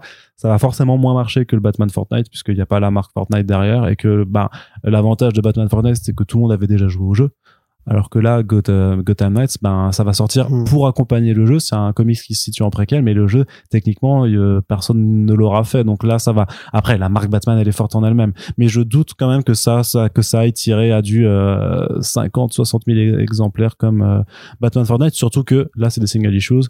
Euh, le Batman Fortnite qui a super bien marché l'an dernier, c'est euh, le euh, Zero Points aussi parce que c'était euh, le TPB à 12 euros, t'avais les six codes inclus dedans. Ouais, hein. donc sûr. forcément, c'est plus intéressant alors que là, repasser à la caisse euh, 5 fois ou 6 fois pour euh, 4,90 euros, là, ça, ça reste un investissement un peu plus important. Je Je suis d'accord avec toi. Et toi, tu en penses quoi? J'ai rien à ajouter à Toi- toi, toi, toi, tu t'en fous de toute Ouais, façon. Ça t'intéresse pas. J'en ai rien à foutre. C'est voilà. Mais ça a l'air ça. Je vais pas jouer au jeu, je vais probablement. Tu vas pas jouer au jeu? Ah non, je vais pas jouer au jeu. non. Ah, tu t'en fiches de. Rien à foutre. mais t'as- mais t'aimes bien les Batman Arkham pourtant. ouais. Mais c'est pas Batman là. Là, c'est des personnages qui m'intéressent pas. Oh là là, le mec. Il y a Nightwing. Très bien. Bah, en tout cas, moi, je vous en Parce qu'il y a parlerai. Batwoman dans la série. Non, Hein? Non, il n'y a pas Bah Batwoman. non, je me bats les couilles. Eh bien, vous, je vous en reparlerai de toute façon, parce que moi, c'est toujours quelque chose qui m'intéresse. C'est pas que je suis pas forcément bien, fan de ces produits, mais par contre, je suis toujours intéressé d'un point, d'un pur point de vue euh, analyse du marché, euh, de voir si ça Point prend. business. Voilà, si ça prend. un peu le BFM business de ce podcast. Ouais, Ouais. vite fait. Si. Allez, Corentin, on va parler de quelque chose qui t'intéresse plus alors pour euh, la VO avec Jamie Hewlett euh, qui fait euh, une réédition de euh, The Phoebes et Get Foo. Voilà, get the freebies. Get the Phoebes ou Get Foo, je sais pas. Ouais, non, mais. toi qu'on a rien à foutre en fait. Bah, c'est, non, par contre, par contre, non, non, mais Jamie Hewlett, je connais pas, donc euh, je te laisse. Mais par contre, Bah, tu vois, à la différence, oui, mais j'aime pas Gorillaz. À la différence de, c'est encore un truc pour trigger les gens. C'est fort. Attends, je, je, je vais faire comme il aime pour. pas euh, JoJo's, il aime pas Gorillaz, il adore Alien Covenant. Ses goûts musicaux sont ce qu'ils sont, ça après je pas pas shamer un pote mais Bah, je suis le pire, hein, je suis le pire. Mais si, j'aime bien Gorillaz, je rigole. Mais j'aime bien trigger les gens un petit peu pour, en disant des, euh, des horreurs. Ah, ça, hein vrai, Si, bah, euh, Cite-moi trois, cite-moi tous les morceaux de chaque album de Gorillaz dans l'ordre avec tous les featuring. bah, je suis pas, je suis pas, je suis pas un Sinon grand. t'es pas un vrai fan. Non, mais je suis pas un vrai fan, par contre, clairement. Ah bon. Mais par contre, Dare, elle est incroyable, tu vois. Euh, Phil Good Inc. aussi, elle est super cool. euh. Ouais, t'en Ouais. as certains, voilà. j'en- live il déchire aussi. C'est fort, c'est fort Euh, possible. Mais donc Jamie Hewlett, oui, donc Jamie qui est le est, dessinateur euh, qui a qui a créé euh, l'identité visuelle du groupe de Damon Arban. Euh, Arban. je sais plus comment ça s'appelle. Les Monarban Comics. Albarn. Albarn Mara, pardon. qui est aussi euh, le créateur de Tank Girl. Oui. Et bien voilà, donc il va rééditer des anciens avec travaux. Monarban. Euh, effectivement, alors c'est vrai que Jamie Hewlett, bon, on le connaît pour Gorillaz et pour Tank Girl, mais c'est un- une personne en fait qui est devenue euh, très populaire très vite et très riche très vite, qui a plus besoin en fait de faire de la BD dès le premier album de Gorillaz et qui s'est peu à peu retiré. Il a fait quelques, comics- avec Milligan aussi. Euh, un truc euh, haircut quelque chose dont je ne me souviens pas exactement du titre il a fait un peu d'ailleurs il a fait un petit segment dans euh, la Doom Patrol aussi de Morrison mais à part ça effectivement c'est vraiment un itinérant des comics il vit de la il, il vit de Gorillaz il vit des projets qu'il fait avec Arban euh, comme. Journey to the West euh, Monkey qu'il avait il fait une comédie musicale qui avait été faite par euh, Damon Albarn et qu'il avait pareil réalisé un peu un petit court métrage et quelques illustrations qui étaient très jolies d'ailleurs mais donc les comics de, euh, de Houellette, ils se comptent sur les doigts d'une main. Et Get the Freebies fait partie des projets. euh, on va pas dire que c'est très long parce que c'est publié dans un magazine. C'est des histoires assez courtes qui, mises bout à bout, à bout font une petite saga de 12 segments, on va dire, euh, qui sont assez agréables. C'est toujours aussi bien dessiné, c'est toujours aussi taré, c'est toujours absurde, pop, euh, cool, avec des références à, au kung-fu, des références aux mutants, un monde post-apocalyptique euh, très fluo, très sous acide, etc. Mhm. Euh, et donc ça va être édité par Z2 Comics, qui est donc un éditeur qui s'intéresse beaucoup aux projets musicaux, Ouais. qui en fait fait beaucoup d'adaptations, alors soit d'histoires écrites par des musiciens, soit d'albums visuels, soit de ci, soit de ça, voire de biographies de musiciens aussi en, en BD. Euh, ils ont aussi fait d'ailleurs les albums de Major Laser, euh, où l'artiste, euh, on ne va pas me revenir là, qui en fait illustre les pochettes de Major Laser, avait développé un scénario sur la base de, de leur, leur narratif, on va dire, qui était plutôt joli d'ailleurs. Et donc là, donc ils ont été récupérés Get the Freebies, qui a en fait déjà été adapté par la BBC pour une série qui s'appelle Full Action. Du coup, ce qui fait que le, le nom en fait euh, va tendance à varier de Full Action à machin euh, pour savoir qui, qui est le vrai titre. Euh, un projet qui effectivement, je crois, n'a jamais été réédité en dehors de Face, euh, ou alors il y a très longtemps au point que c'est vraiment devenu euh, un objet rare. Donc c'est chouette et euh, vu que la série en fait n'avait pas été commandée, il y avait un pilote qui était qui était tourné, qui a reçu de très bonnes critiques, mais les audiences étaient catastrophiques. C'est un pilote en image réelle en plus. Le co-créateur et scénariste en fait de la série télé a écrit un roman en fait. Il a novélisé ce qu'aurait dû être la première saison. Donc tous les scripts qu'il avait écrits à l'époque vont être novélisés, mis dans le bon ordre et récupéreront des illustrations de Philippe Band, qui était en fait euh, le- le meilleur pote de Jamie Hewlett avant Damon Albarn, avec qui ils ont été ensemble à l'école de dessin et qui se sont croisés parce que pareil Philippe Bond est un grand fan de musique. Je crois même qu'ils avaient habité ensemble à un moment donné. Donc Philippe Bond a réalisé des, illustrations bonus pour le roman en fait du, co-créateur et tu as tous les comics euh, Get the Freebies dans le même album ainsi que des concept art euh, un mini comics inédit a priori de Jamie Hewlett qui vient servir d'intro au roman et puis voilà des photos de tournage euh, tout le récit en fait de la prod du pilote donc alors moi je vais pas vous mentir j'ai pas vu le pilote et je compte pas forcément le voir par contre c'est vrai que du Hewlett euh, inédit ça n'existe quasiment plus en comics et avec une couverture qu'il a réalisée pour l'occasion, donc qui est très minimale. Hein, c'est les deux personnages dans un rond blanc, euh, c'est très joli, mais c'est très minimaliste. Euh, bah, c'est chouette, voilà, pour les fans comme moi qui attendent le film Gorillaz, qui, euh, qui regardent les clips de Gorillaz avec euh, passion et intérêt, même si c'est revenu à la 3D, ça fait chier, alors qu'on avait une belle 2D sur euh, Song Machine. Donc voilà, si vous êtes comme moi fan de, son coup de crayon, et si vous ne connaissez pas Get the Freebies, qui est effectivement très difficile à trouver, euh, à la fois en numérique comme en, papier, euh, bah, c'est disponible à la précommande, ça sort euh, en automne, et ça coûte quand même 6,50 euros. C'est un peu cher. Mais bon, voilà, on peut aussi soutenir Z2, qui est effectivement une boîte qui fait des projets dont on parle très rarement, alors que quand même des trucs par-ci par-là qui sont Parce assez que, les, parce que ça n'arrive pas en VF de toute façon. Ah oui, oui, là, bah, c'est bah, ça. je pense pas que ça arrivera. Enfin, ce- Gorillaz, c'est connu, mais pas au point de. Enfin, les projets de Houlette, même Tangirl, on sait que c'est édité par 619 maintenant? Ankama. C'était Ankama. Ouais, Ankama, euh, Enfin, ouais. c'était 619, mais euh, sous Ankama. Je suis Voilà, pas sûr et qu'ils le poursuivent. La euh, popularité de ce personnage-là, même, a- c'est vachement étiolé. C'est même plus lui qui les fait maintenant. Donc, euh, bon, je m'attends pas à une sortie euh, VF imminente, mais si ça vous intéresse, c'est en VO et c'est, il livre partout en Europe. Donc, euh, voilà. Très bien, merci beaucoup. Allez, on continue du côté de l'Indé avec plusieurs projets qui ont été annoncés, qui ont l'air sympas. Du côté de Boom Studio, c'est Jason Aaron qui euh, revient un peu au Creator One pour une euh, mini-série en trois numéros qui s'appelle Once Upon a Time at the End of the World, qui est donc un- une histoire d'amour, euh, mais dans un contexte post-apocalyptique. La Terre a été dévastée par euh, l'inaction Par climatique. Macron. Par Macron, clairement Voilà. et euh, deux et deux personnages euh, qui ne se connaissent pas vont se rencontrer et à vivre une histoire d'amour. Le principe, euh, enfin le truc un peu plus original de ce projet, c'est que chaque numéro est illustré par un artiste différent et on imagine qu'il y a un intérêt aussi narratif derrière ce changement d'artiste. On sait que euh, Alexandre Tefengi, qui a fait le très chouette The Good Asian, d'ailleurs et qui vit pas très loin en Belgique, sera l'illustrateur du premier numéro. On sait aussi que Nick Dragota sera l'illustrateur du second numéro, donc on attend d'en savoir plus pour le troisième, le projet a l'air plutôt cool. Oui. Euh, Moi, je suis content de revoir euh, Aaron en Creator Round parce qu'en mainstream, il a quand même tendance à, à me Ouais, lasser il un peu. jamais vraiment éloigné du Creator Round. Il a toujours fait The Goddamn dans parallèle. Enfin, il Ah, Enfin, The Goddamn, le rythme de euh, publication, tu m'excuseras quand même. Hein. Bah, Sea of Stars, dans ce cas-là. Ouais, bah, Sea of Stars, on en reparlera dans un autre podcast, mais tu, c'est, euh. déjà, il, il, il coécrivait et puis c'était pas ouf non plus. Non, c'était pas ouf non plus. Mais ce que je veux te dire, c'est que il a jamais abandonné pour de bon l'idée de faire des créations. Ah non, il a pas abandonné. Là, Mais, c'est un projet en trois numéros. Et comme tu l'as dit, et c'est curieux parce qu'il fait pas beaucoup de trucs courts à Aaron en général. Ouais. Euh, The Goddamn, ça a tout de suite été pensé comme une anthologie biblique euh, en plusieurs volumes. Euh, Scalped, c'est très long. Seven Bastards, c'est plutôt long pour une série Image Comics.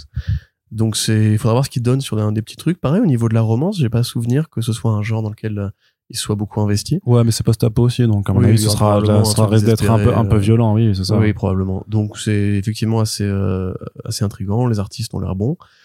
Moi, je suis toujours curieux de ce que fait Aaron, même si effectivement Sea of Stars m'a déçu. Je pense qu'il est pas pour grand chose. Euh, et le voir un peu prendre de la liberté, enfin de la distance avec Marvel. euh, moi, franchement, s'il pouvait arrêter de faire du Marvel, ça m'irait très bien aussi. Donc, euh, Bah, encore que son Punisher est vraiment pas mal, mais c'est vrai que ah, même son si Punisher est pas mal. ouais. même si j'ai bien aimé Avengers euh, enfin là je suis dans la période euh, là avec Avengers. Forever donc avec les on- je, je viens de finir pour euh, Iron Man, euh, Ant-Man, enfin Tony Stark, Ouais, ouais, tout. ouais. je viens, je viens de finir le premier arc de, de Avengers Forever avec le- ce que ce que fait sur Avengers donc j'ai trois numéros de retard par rapport à la, à la VO quoi mais euh, c'est euh, c'est pas mal c'est pas mal tu vois ça, ça c'est un peu fun mais c'est vrai que il serait temps qu'il passe à autre chose en fait Ouais, tu vois il développe une nouvelle saga, euh, une blague? Non Une nouvelle saga chez Image Comics, une blague? Ce serait un peu du Euh, plagiat s'il faisait ça une ongoing, euh, voilà, merci. Une ongoing justement comme Scalp, comme Seven Bastards avec un nouvel univers, de nouveaux Mm. personnages. euh, Mais je pense un qu'une fois qu'il aura fait, sais, il fait son. Avengers Assemble Alpha là à la fin de l'année pour faire la conclusion de son run euh, l'année prochaine sur les Avengers et j'espère qu'après euh, il- Gillen va récupérer les Avengers.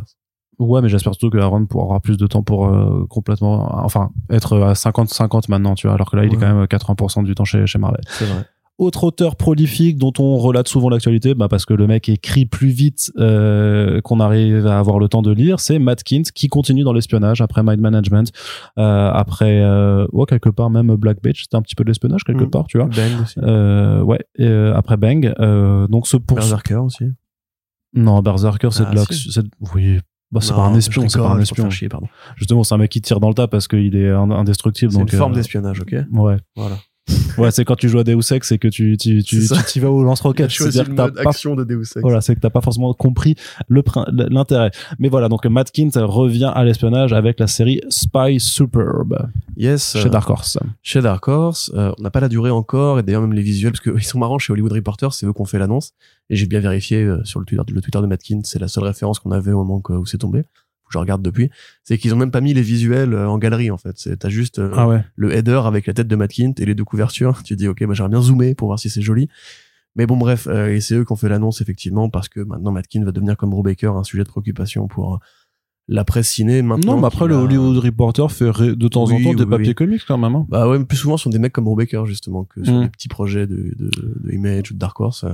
Oui, bah ils l'ont pas, oui, ils Voilà. l'ont pas fait pour l'annonce de Shirtless Bear Fighter 2, mais. Mais maintenant qu'il y a euh, Depth Edge qui est en, en développement, qu'il y a Berserker qui est en développement, où il est quand même co-créateur officiel, qu'il y a deux séries Netflix, euh, Mind Management et euh, Bang, qui euh, arrivent bientôt. c'est Voilà, Bleeding Cool qui, euh, qui posait la question de savoir si, si, si ce- si ce serait pas euh, Reeves Keanu euh, qui a Reeves, ouais. facilité euh, ce genre de projet. peut probablement se poser la question Mm. parce que moi je vois mal un producteur ouvrir Mind Management et se dire oh trop bien ça a l'air facile à adapter parce que j'ai très hâte de voir comment ils vont s'en sortir. Donc là, il est accompagné par euh, son épouse, Charlene Kint, Charlene Kint, pardon, qui avait déjà travaillé avec lui sur justement Depth Edge où elle faisait les peintures, enfin les espèces d'aquarelles qui servaient de, de colo. Euh, et c'est l'histoire en fait d'un espion involontaire, c'est-à-dire que c'est un espion qui n'a pas conscience que c'est un espion. Il- une agence de- d'espionnage, une, une agence de renseignement en fait, le déplace sous des faux prétextes. Alors on peut imaginer genre vous avez gagné un, un voyage en Russie. euh, Et en fait sur place, le gars, il a une chance soit insolente, soit une malchance de folie, qui fait qu'il résout les missions sans le vouloir. C'est-à-dire qu'en fait, il arrive mal. un endroit, et, euh, par exemple, je sais pas si la mission est de tuer quelqu'un, on va dire que sur un cas de métro, il va le bousculer sans faire gaffe en se penchant pour ramasser un billet, et que le mec va mourir, et donc mission accomplie. Et comme en fait, il est balourd et qu'il est indétectable, parce que lui- lui-même ne sait pas que c'est un espion, euh, bah, c'est le meilleur espion de la Terre. Et euh, donc régulièrement, en fait, les assassins, euh, la mafia, etc., essaient de le tuer, mais il arrive toujours à s'en sortir. Il y a un petit côté inspecteur gadget, tu vois. Ouais, l'anti-Mr. Bean, quoi. Un petit peu aussi, ouais, ouais. Enfin, voilà, c'est un truc qui nous fait penser à beaucoup d'histoires. euh, On a pu déjà lire, justement, où un, un héros involontaire euh, se retrouve dans une situation qui le dépasse de ouf. Donc, euh, voilà, il va répondre à un coup de téléphone et, en fait, s'apercevoir qu'il mène une double vie sans le savoir. Et donc là, bah, il va quand même devoir, en comprenant qui il est, enfin, ce pourquoi il est utilisé, échapper euh, à des super tueurs.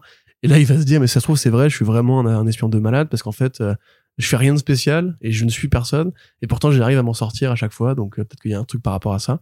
Donc, voilà, un scénario qui a l'air plutôt comique.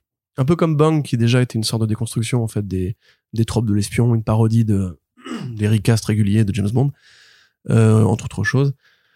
Donc oui, voilà, Matkin, qui est effectivement un champion de l'espionnage, qui s'amuse à déconstruire le genre, un peu comme euh, ou Joe Casey s'amusait à, dé- à déconstruire le genre des super-héros. On va pouvoir, a, a priori, bien s'éclater. Moi, je suis content et j'aime bien ce que fait euh, Charlene King en en termes de colorisation. Euh, ça tombe justement peu de temps après l'annonce des deux séries euh, Netflix euh, que seront Bang et Man, Management et effectivement de la popularité qu'il a en ce moment et même du fric qu'il a j'imagine par rapport à Berserker parce que je sais pas quel est leur contrat mais ça a fait de très grosses ventes et ça a probablement dû inciter Kint à, à se le mettre sur son imprint à lui. Oui j'ai oublié de le dire c'est chez Dark Horse mais c'est surtout chez Flux House qui est sa maison d'édition enfin son imprint euh, juste pour lui où il va essayer de travailler les formats, où il va annoncer un, un album de comics qui serait un jeu de cartes, par exemple, un projet voilà déjà assez bizarre, ou un jeu de plateau qui serait une histoire, en fait, euh, comics aussi. Donc vraiment plein de trucs, euh, vraiment très très barjo, très barré. Il y a le jeu de plateau Man, Man Management qui arrive bientôt aussi, s'il n'est pas déjà arrivé d'ailleurs. Et euh, bah, on a hâte de voir ça parce que c'est un mec très talentueux, très créatif et, euh, et j'ai envie de dire banco. Voilà, Très bien, très bien, Corentin. c'est intéressant. C'était très intéressant. Cool. Et euh, franchement, j'ai j'ai hâte, euh, j'ai hâte de, de lire ça. On continue, Corentin. Grande nouvelle après euh, pff, 10 ans d'attente, je sais pas, en tout cas, euh, facile 4 depuis l'annonce qui avait été faite en 2018 ou 2019. Le titre Batman The Joker Deadly Duo de Marc Silvestri va enfin voir le jour. Ça arrive au mois de novembre dans une euh, dans un black label hein, forcément une vision d'auteur euh, par Marc Silvestri donc euh, fondateur du label Topco créateur de Witchblade et The Darkness euh, qui donc euh, s'autorise à faire une version un peu horrifique de Gotham City dans laquelle en fait Harley Quinn et le commissaire Gordon vont être euh, vont disparaître ce qui va amener le Bat enfin le Joker et Batman à faire équipe pour les retrouver tous les deux et il y aura plein plein plein de couvertures variantes puisque c'est forcément un petit événement de voir Silvestri euh, faire euh, voilà euh, du Batman et du Joker dans le Black Label Corentin euh, on a attendu quand même hein, cette histoire hein, je crois Bah, qu'on rédigeait oui, oui. déjà dessus euh, sur DC Planet à Enfin, l'époque toi, hein. toi, tu l'as attendu. Après, moi, personnellement, ça Oui, va. toi, c'est vrai que toi, tu t'en fiches un peu. Je, dors- je dormais pas. Tu j'avais pas les yeux ouverts la nuit en disant putain, quand est-ce que ça va arriver et tout. Euh, après, c'est sympathique parce qu'on voit que Sylvestri, effectivement, donne un peu dans l'horreur. Ça ressemble plus justement au début de The Darkness où il y avait euh, ces espèces de pattes ombrageuses euh, et ces coups de crayon un peu plus légers que ce qu'il fait en général, enfin ce qu'il a fait en général euh, sur les super-héros plus classiques. Euh, le principe fait penser un peu à Batman Europa aussi avec l'alliance de, de Batman et du, et du Joker. Mm, j'a- J'admets que c'est pas un événement euh, pour moi, ce serait plus un événement pour les fans très durs du, du style de, Syl- de Sylvester. Euh, les fans de Witchblade, les fans de Darkness, je pense, sont, seront très, sont ravis. Mais euh, oui, voilà, ça participe encore une fois du fait que Batman attire un peu tous les gros noms de l'industrie, que ce soit scénariste, dessinateur, et que ça, ça, pour moi, ça banalise en fait les projets de ce genre-là, puisque à force tu te dis, mais oui, mais en même temps, qui n'a pas, enfin, quel grand nom n'a pas encore fait du Batman? Quelque part, voilà, Jim Lee, Finch ont déjà fait du Batman, c'est des cousins graphiques de Marc Silvestri, même s'il a évidemment une patte très différente aujourd'hui. Euh, voilà, enfin, limite McFarlane revient bientôt aussi, pareil, pour faire euh, un Batman Spawn. Euh, on va en parler d'ailleurs plus tard dans le podcast, mais cet emballement pour les, vedettes des années 90 euh, en ce moment, moi j'admets que ça me passe un peu au-dessus de la tête. Parce que j'ai pas l'âge en fait pour connu cette génération-là euh, au moment de, son apogée. Donc très bien pour pour vous si vous avez 45 ans et que vous avez vraiment kiffé Darkness Spawn et Darkness Spawn pardon et Savage Dragon tout ça. On n'a pas eu de Eric Larson Batman d'ailleurs. ça serait une annonce qui serait intéressante de faire justement pour la capitalisation des 30 ans d'Image Comics et tout. Mais sinon ouais, chouette, euh, très bien. Voilà. C'est la fin de cette phrase pendant qu'Arnaud termine un DM à sa maîtresse. non Douglas. Saucy Douglas est ma maîtresse, mais du coup, c'est c'est pas ça. Très très bien, très très bien. Mais écoute, moi, je suis quand même plutôt content, mais euh, mais là, bon, je- faut pas mettre trop d'attentes non plus en fait, parce qu'il y a quand même une planche là, la, la double page qui a été montrée, elle est pas ouf, je le trouve. Là, avec ce, ce, ce- le Batman qui a une posture quand même très très rigide. Euh, Je trouve les covers de Kelly Jones plus intéressantes en fait. au niveau- bah, Kelly Jones, ça fait toujours plaisir à voir, hein, clairement. Mais quand est-ce qu'il revient lui? Il fait chier. Ouais, c'est vrai, c'est vrai. S'il fait que des couvertures maintenant, c'est un peu, un petit peu dommage. Putain, son Swamp Thing, c'était, chouette, hein, quand, quand il Ouais, avait de ouf. fait un petit peu de Swamp Thing, là. Allez, deux autres, deux autres grosses annonces euh, chez DC Comics également, avant de, de bientôt finir la partie comics, les Wildcats qui sont de retour. Ouais. Ça, c'est quand même assez incroyable. Wildstorm, retour en force à l'automne quand même, hein. Ouais, carrément. Bah, les Wildcats, euh, c'est pareil. Donc, ça participe, c'est ce que je voulais dire tout à l'heure, de l'essor, enfin, de l'événementialisation, en fait, des 30 ans d'Image Comics. Puisque, à l'époque, euh, avant de devenir l'un des patrons de DC euh, Comics, pas DC Entertainment, Jim Lee, évidemment, a commencé chez Image Comics avec les Wildcats. C'est son premier travail salarié pour euh, Image Comics. C'est le début, en fait, de l'univers Wildstorm. Tout part des Wildcats. C'est pour ça qu'il y a Wild dans le, dans le nom. Et Euh, et Storm pour Stormwatch. Donc oui, c'est le retour des Wildcats, mais surtout c'est le retour en fait de l'univers Wildstorm, de l'univers Wildstorm, pardon, en général, donc un univers qui empaquette énormément de séries, de projets, parmi lesquels voilà le, les Stormwatch, The Authority, Planetary, euh, les Wildcats, exact, euh, le Grifter aussi, le Midnighter qui est membre des, euh, de, de la Authority.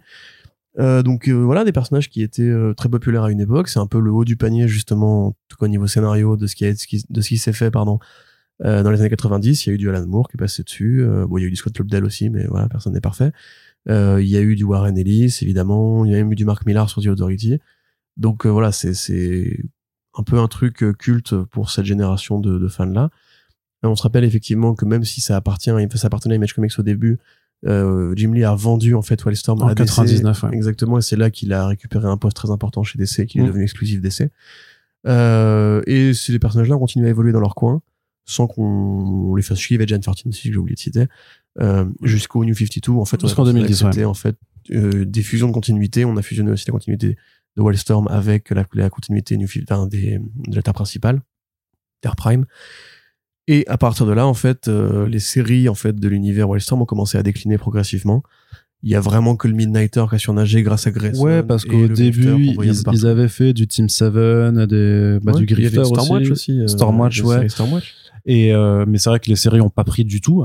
Et en fait, Fairchild aussi dans euh, une série aussi dont j'ai oublié le nom. Voilà, donc c'est vrai que en fait le retour de Wildstorm a toujours été quelque chose d'un peu fantasmé ou souvent sur quelque chose on essayait d'un petit peu de faire de, de l'événementiel, enfin d'é- d'é- d'éditorialiser euh, de façon événementielle.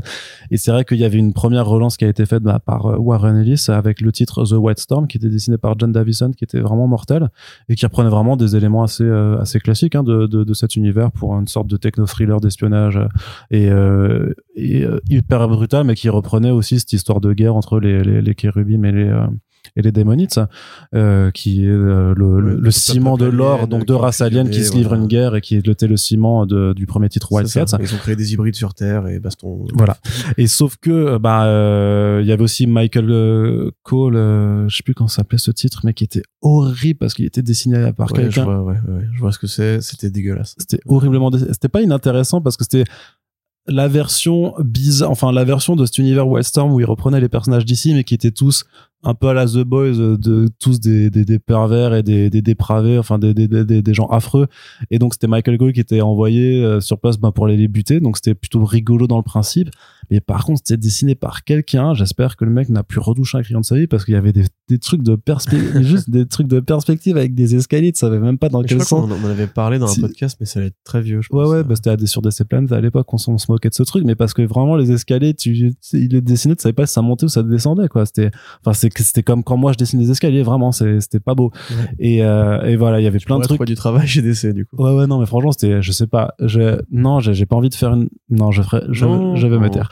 Et, euh, et, euh, et après, bah, après, Warren Ellis, il s'est passé ce qui s'est passé sur l'affaire des, des dénonciations de ses agissements vers les Ouais, femmes. mais Donc, c'est- même pas que ça, ça a pris super longtemps aussi. à ce moment-là. bah, il y avait un titre Wildcat qu'il devait faire, il avait dit que ça, ça allait arriver, et finalement, Ouais, bah, de toute façon, parlait régulièrement dans sa correspondance et en fait, euh, ça s'est pas fait. Parce qu'il y avait pas d'artiste, et après, de toute façon, parce que, bah, pendant un certain temps, de toute façon, il, il pouvait plus écrire. après il y a eu l'affaire de la prédation effectivement Voilà. qui a enterré pour de bon l'univers Wildstorm de Warren Ellis. Voilà. Et donc maintenant, ça revient. voilà. Sauf que c'est très différent puisque c'est du Wildstorm quand même ancré dans la continuité des Ouais, bah, c'est plus hein. la continuation de ce qui a été fait au moment des New 52 Mm. et aussi de euh, ce qui a été fait pour euh, Future State, enfin le nouvel univers euh, DC, puisque c'est Matthew Rosenberg qui va écrire la série Wildcat. Euh, ce qui est plutôt une bonne nouvelle, je trouve, parce que son grifter des petits numéros Future State qu'il avait fait, on avait pointé à du doigt à l'époque. Il a continué à faire des backups après dans, euh, dans, dans, dans, dans le titre Batman en fait. ça cool. Ok, aussi, hein. d'accord, j'avais pas lu ça. Euh, donc voilà, euh, Rosenberg et Stephen Segovia au dessin pour la série Wildcats principale. Plutôt cool. Et euh, une série euh, Waller, Waller versus Wildstorm, donc pareil, qui insiste bien sur l'idée que non, tout est en continuité. Euh, Parce par que surtout là, ça, c'est- ouais. oui. Parce que ça se situe dans les années 80, donc c'est euh, ça reprend euh, l'époque euh, de la guerre froide. On parle de Checkmate, donc euh, grosse agence de- d'espionnage dans l'univers d'ici, et justement d'une lutte en fait euh, pour avoir le contrôle de Checkmate qui se fait entre Jackson King, qui est donc celui qui a là le poste de roi et qui accessoirement bah, était l'ancien dirigeant de, de Stormwatch, et qui va être en opposition avec Adeline. mince, j'ai plus son nom de famille. Fairchild Non, non, euh, l'ex-femme de Ah, Slade Adeline Wilson, Adeline Kane, voilà ouais. euh, qui elle vient de recruter une certaine Amanda Waller et on imagine que Waller bah elle est euh, très arriviste quand même et euh, elle n'hésite à, à rien donc elle va sûrement poutrer tout le monde pour prendre le contrôle de, de Checkmate sûrement saboter l'organisation et puis peut-être aller développer la Task Force X ensuite C'est ça, et donc c'est Eric Battle au dessin. pardon le micro Eric Battle au dessin, Merci. pardon. Donc un projet qui voilà qui nous évoque un peu aussi la Squad de Ostrander, un truc un peu plus Mm. géopolitique, un peu plus euh, espionnage, coup dans le dos que super-héros mu- musclés avec mitrailleuse. Moi, les deux projets, euh, bah, je te dis, je, étant plutôt content de ce qu'avait fait Rosenberg sur le Grifter, je trouve ça intéressant. Ça peut être l'occasion de canaliser un peu son côté justement espionnage qu'il avait raté pour moi sur Punisher. Euh, la deuxième, deuxième projet, je, je connais beaucoup moins bien euh, Ackerman et Narcisse. Bah donc, Narcisse c'est euh, pas bien parce qu'il a fait euh, le Rise of the Black Panther donc c'était vraiment pas très bien Ouais. et de c'est vrai que depuis bah, après c'est quelqu'un qui écrit aussi pour les jeux vidéo et tout ça et pour les séries télé donc euh, il est moins forcément moins dans, dans les comics quoi Ok. Et sinon, après ça, il y aura, enfin, avec ça, plutôt, il y aura un numéro euh, 30 ans euh, Ouais, anniversaire, machin. Donc là, qui est l'occasion de faire beaucoup de variantes et de mettre Jim Lee, euh, de faire, de faire dessiner Jim Lee. C'est toujours sympa de faire dessiner Jim Lee. Et euh, voilà, donc, euh, bah, moi, je veux pas non plus euh, sauter au plafond et me cogner la tête. euh, voilà, donc, bah vu que euh, le plafond est haut tu y arriveras pas de toute façon à te connaître je pense que je suis capable de le faire.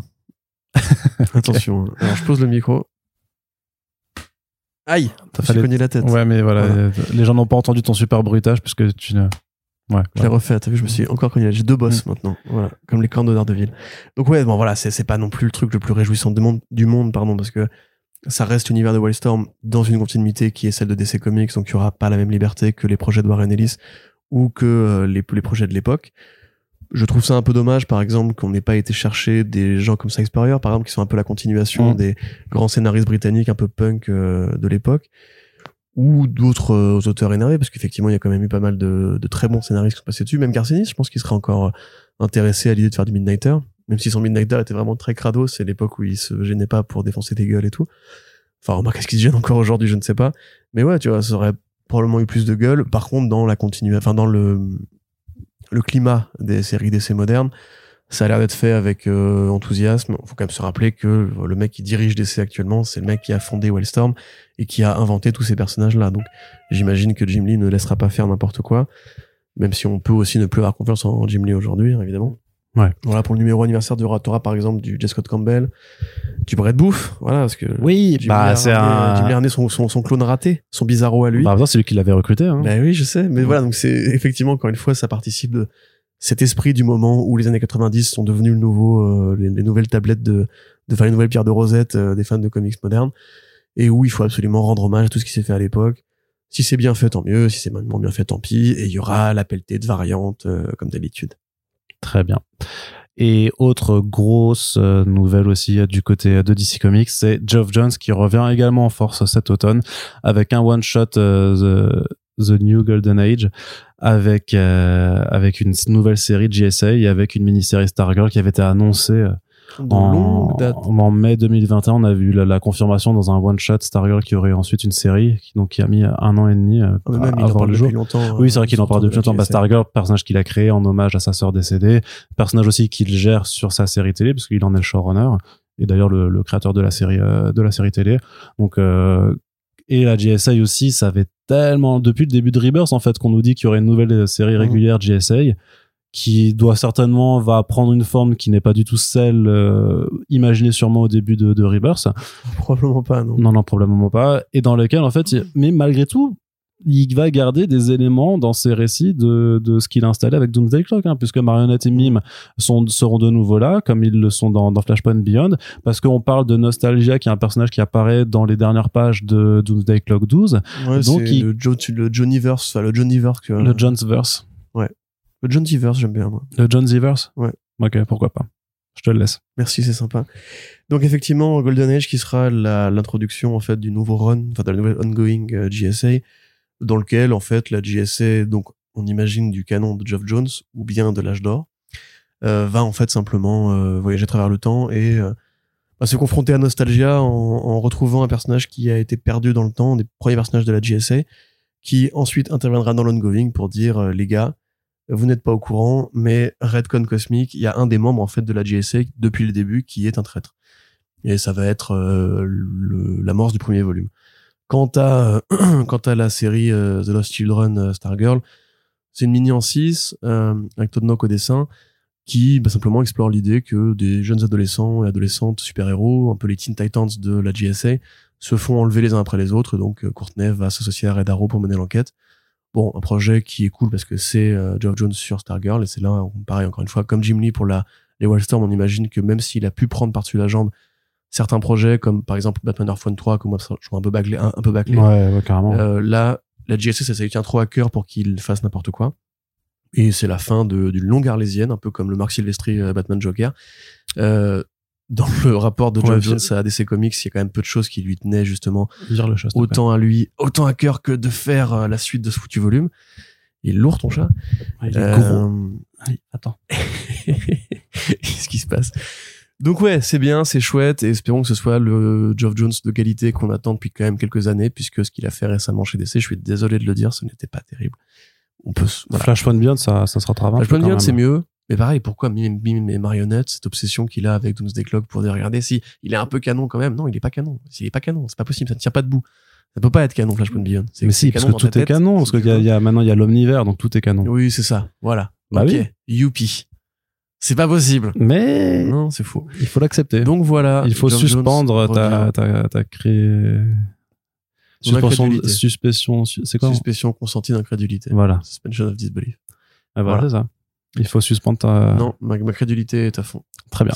Je suis crédule. Et allez, on termine juste pour la petite annonce sur le relaunch des, Fantati- des Fantastic Four qui avait été annoncé par Marvel à la SDCC. On avait vu juste sur l'auteur, c'est bien Ryan North qui l'écrira. Par contre, c'est Iban Coelho qui sera le dessinateur.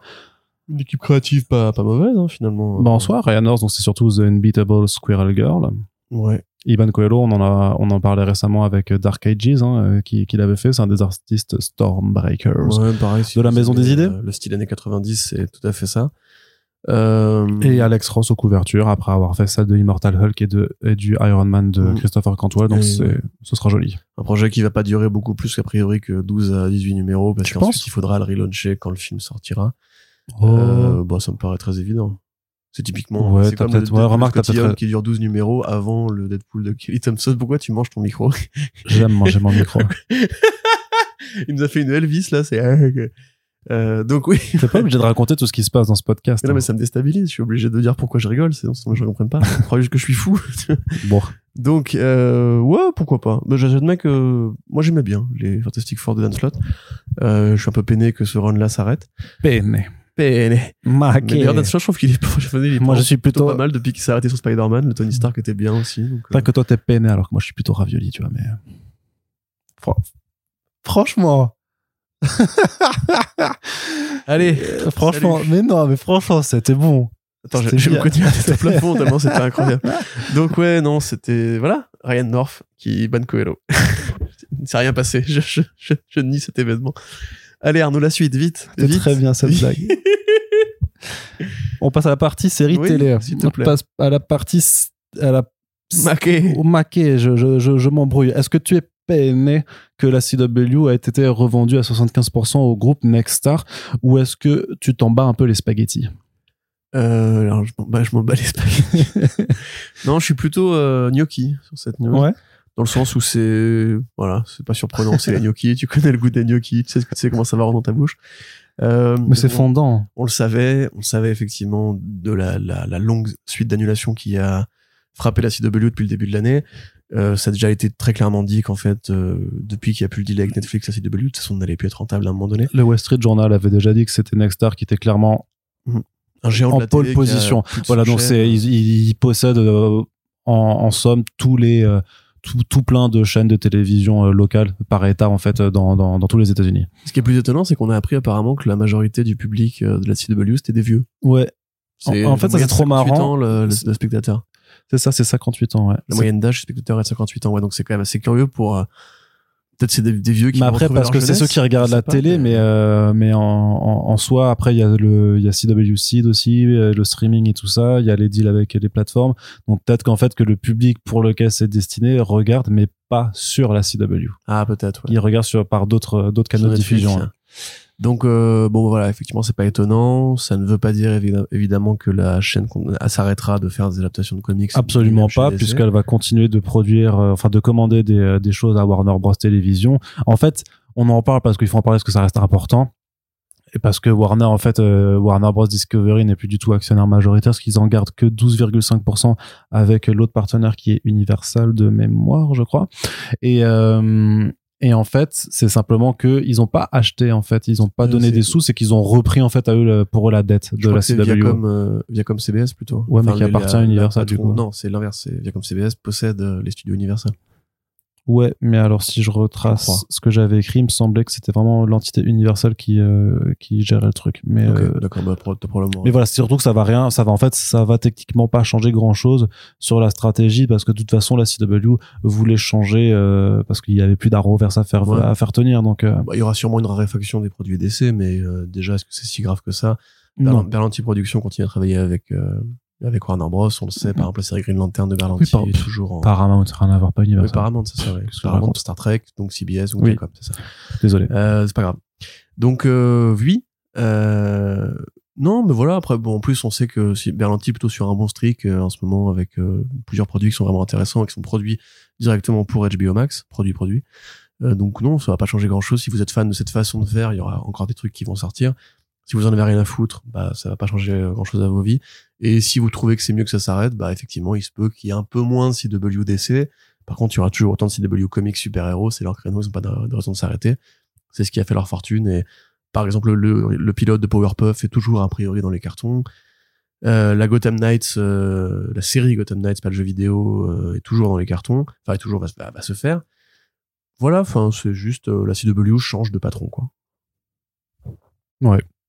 Bah en fait non, même pas. Enfin, Oui, parce enfin, que techniquement, Mark oui. Pedovitz reste toujours en plus à la tête de, de, de la chaîne. Donc en fait, c'est vraiment c'est juste du, rachat. Mais c'est vrai qu'ils ont quand même dit qu'ils voulaient qu'il que que que Nexstar veut quand même développer euh, le côté plus télé, se recentrer sur Mm. le, le facteur vraiment télé et pas juste sur les justement sur les exports en fait de de, de production à l'étranger.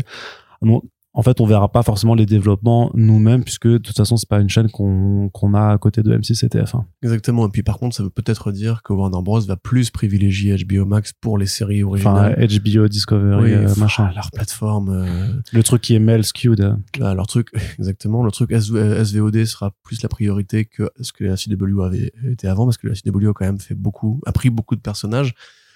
Et même si je pense ça les gêne plus maintenant, on sait qu'il y a toujours ce principe que quand une adaptation est faite, elle peut euh, invisibiliser un projet de film, etc., etc. Donc euh, oui, euh, de toute façon, voilà, les séries Berlanti, elles ont la même gueule que ce soit sur la CW ou sur euh, HBO Max. Et justement, HBO Max, euh, on sait que, euh, que les projets Peacemaker, euh, The Penguin et euh, Green Lantern sont en sont sauvegardés, on va dire. Et même prioritaire maintenant. hein. Ouais, ouais, c'est ça. Par contre, ça craint parce que Young Justice, euh, a priori, pas de saison 5. Alors, le, fait est, que quand HBO Max a commandé une saison supplémentaire après euh, Cartoon Network, euh, en fait, euh, ça a été toujours un- une seule saison. Ils en ont pas commandé deux ou trois. Donc, peut-être que c'est juste pas encore renouvelé, mais pour l'instant, c'est quand même le producteur Greg, Weisman qui a dit qu'il y avait pas de plan pour une saison 5. Et en plus, vu que DC publie des comics Young Justice qui font suite à la série animée, est-ce que c'est comme ça qu'ils vont conclure le truc euh, Ce qui serait un petit peu triste? Et puis surtout, il y, a, il y a pas mal de contenus qui disparaissent de la plateforme en ce moment aux États-Unis. Alors nous, on n'a pas HBO Max, donc on s'en fout. Euh, notamment la série, occupant, mais ouais. tu vois, la série animée Aquaman, King Aquaman, of ouais. Atlantis, euh, elle a disparu. Ouais. Il y a plein de trucs apparemment même Ouais. assez populaires. 36 en fait. une trentaine de contenus en fait euh, ont disparu. C'est super chelou. C'est trop bizarre. Ouais, Je comprends pas pourquoi ils font ça. Et là, par contre, c'est clairement une incitation pour le piratage de- en fait. Mais oui, Euh, mais oui. Mais surtout qu'en plus, c'est c'est une création originale, euh, King of Atlantis, qui a été faite pour HBO Max. Qu'est-ce qui fait Pourquoi t'enlèves des contenus de ta plateforme? C'est tout, c'est débile. Le but, c'est pas d'en rajouter plutôt. De... Et du coup, ils réduisent les abonnements pour essayer de, ils réduisent le prix des abonnements pour essayer de, de, de minimiser en fait les, les gens qui se barrent.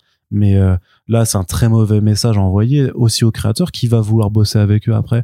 On leur dit bah tu vois vas-y viens faire des trucs pour nous. Puis après d'ici un an ou deux, bon ça, ça se trouve on enlèvera et tu Mais- peux- parce que pour eux c'est des cartes de visite hein, pour les créateurs. Bien sûr, mais je pense que c'est euh, c'est concomitant portfolios. avec l'idée qu'ils vont fusionner avec Discovery Plus et que du coup ça pose des problèmes Mais des problèmes de quoi enfin tantôt juridiques, tantôt de Parce que Aquaman de King of- de serveur, j'en sais rien, mais King of Atlantis ça gêne quoi en fait euh mais je sais je sais pas, mais je te dis, enfin, C'est parce qu'il y a trop de euh, documentaires sur les fonds des océans. Du coup, ils se disent ils veulent pas mettre euh, une série humoristique qui se passe au fond des océans.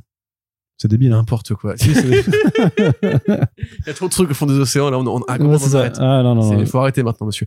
Non, je sais pas. Honnêtement, quand j'ai vu la news tomber, j'étais en mode, mais est-ce que, parce qu'on pourrait couvrir cette actualité. Bon, après, elle est très américaine, mais en vérité, c'est tellement non-sensique que ça doit se jouer. C'est pas, encore une fois, hein, euh, on, on trouve des explications à l'annulation de Bad Girl par rapport aux taxes et compagnie, mais Par rapport au tableur Excel. ouais. les décisions qu'ils prennent en ce moment, moi, je comprends rien du tout. Euh, je pense qu'en fait, ils auraient juste dû intégrer les, prog- les programmes Discovery et HBO Max et garder le nom. Enfin, il y avait déjà suffisamment d'abonnés pour que ce soit un truc euh, pérenne, solide, stable. je sais pas s'il y avait plus ou moins d'abonnés à leur plateforme Discovery Plus. Ah oui, il y en avait moins. T'es sûr? Bah, t'as pas 80 millions de gens qui vont s'abonner à une plateforme de documentaire. Ah bah qu'est-ce que sais? Bah, vérifie si tu veux, mais je prends Paris Kebab si tu veux, tiens. Non non, j'ai Et pas on va envie. manger après, en plus, ça tombe bien. Non non, j'ai pas envie. Euh, non, non, mais c'est c'est sûr et certain. Enfin, c'est la plateforme Discovery Plus, c'était, euh, enfin, c'est pas HBO Max, quoi. Il y a pas Ok. Peacemaker sur Discovery Plus, quoi. Non, mais t'as un truc sur les aigles royaux euh, de euh, d'Allemagne du Nord et ça quand même c'est pas mal. Alors, déjà, tu dis n'importe quoi. Il y a pas d'aigle royal en Allemagne Nord. Bah si. Paris Kebab. Mais il y a des aigles royaux en. euh, Mais je en sais, Allemagne. je rigole, mais t'en sais rien. C'est que pas- Arnaud, Arnaud, étymologiquement parlant, ça veut dire règle protecteur en allemand. Comment il se la raconte?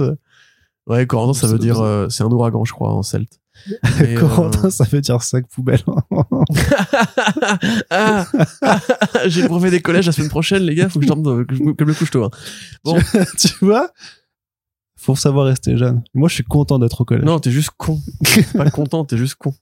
Donc euh, voilà, super cette blague Arnaud. News suivante. News suivante, dépêche-toi là, c'est nul. Non, moi, je suis content. Je Ouais, pense que avec le royal. Bah ouais. Mais alors, t'as les nerfs. parce, parce que ton nom, T'as les bien. parce que ton nom est, étymologiquement, ça veut dire des trucs nuls. C'est tout. Bah, L'ouragan, c'est mieux qu'un aigle à la con. Bah non. Bah, l'ouragan balaye l'aigle. Non, désolé. l'aigle survole. qui, bah oui. L'aigle survole Oui, l'ouragan. Tout à fait, ça marche comme ça, là. Bah, bien sûr. C'est ça. Mais la preuve, c'est qu'il y a plus d'ailes que d'ouragans. Donc là, t'as fait un, deux paris kebabs que t'as perdu d'affilée déjà. Donc, tu as deux kebabs. Donc, on va dire un tacos. On n'a jamais, on n'a jamais tapé dans la main. Si, si, regarde. Mais on va passer, ça c'était ma cuisse. On va passer à la, la partie cinéma pour finir ce podcast. Non, non, attends, juste, voilà. Oui. Euh, par rapport au truc d'HBO Max, c'est pas juste qu'elles sont sauvegardées les séries, c'est qu'a priori maintenant il y a deux personnes qui gèrent le département des euh, HBO Max Drama Originals qui ont, la- ont en fait pour priorité de euh, travailler sur un groupe de cinq séries, donc parmi lesquelles c'est trois séries d'essai et euh, alors l'autre c'était Hit, euh, l'adaptation en série télé du clown de euh, Stephen King, Mm. enfin, de ça de Stephen King, Penny, Penny, Et- euh, et la série Dune, euh, Pennywise, ouais. Pennywise. Pas Pennyworth, le butler Ba- Ouais. Batman.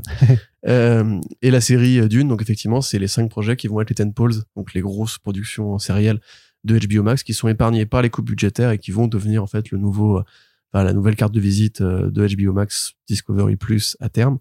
Donc non seulement voilà, c'est sauvegardé, mais c'est vraiment effectivement un enjeu du futur parce qu'on se posait la question, tu sais, par rapport à la réduction des budgets de production euh, où on croyait qu'il y avait la fameuse enveloppe de 35 millions qui était agitée pour justifier l'annulation de Wonder Twins.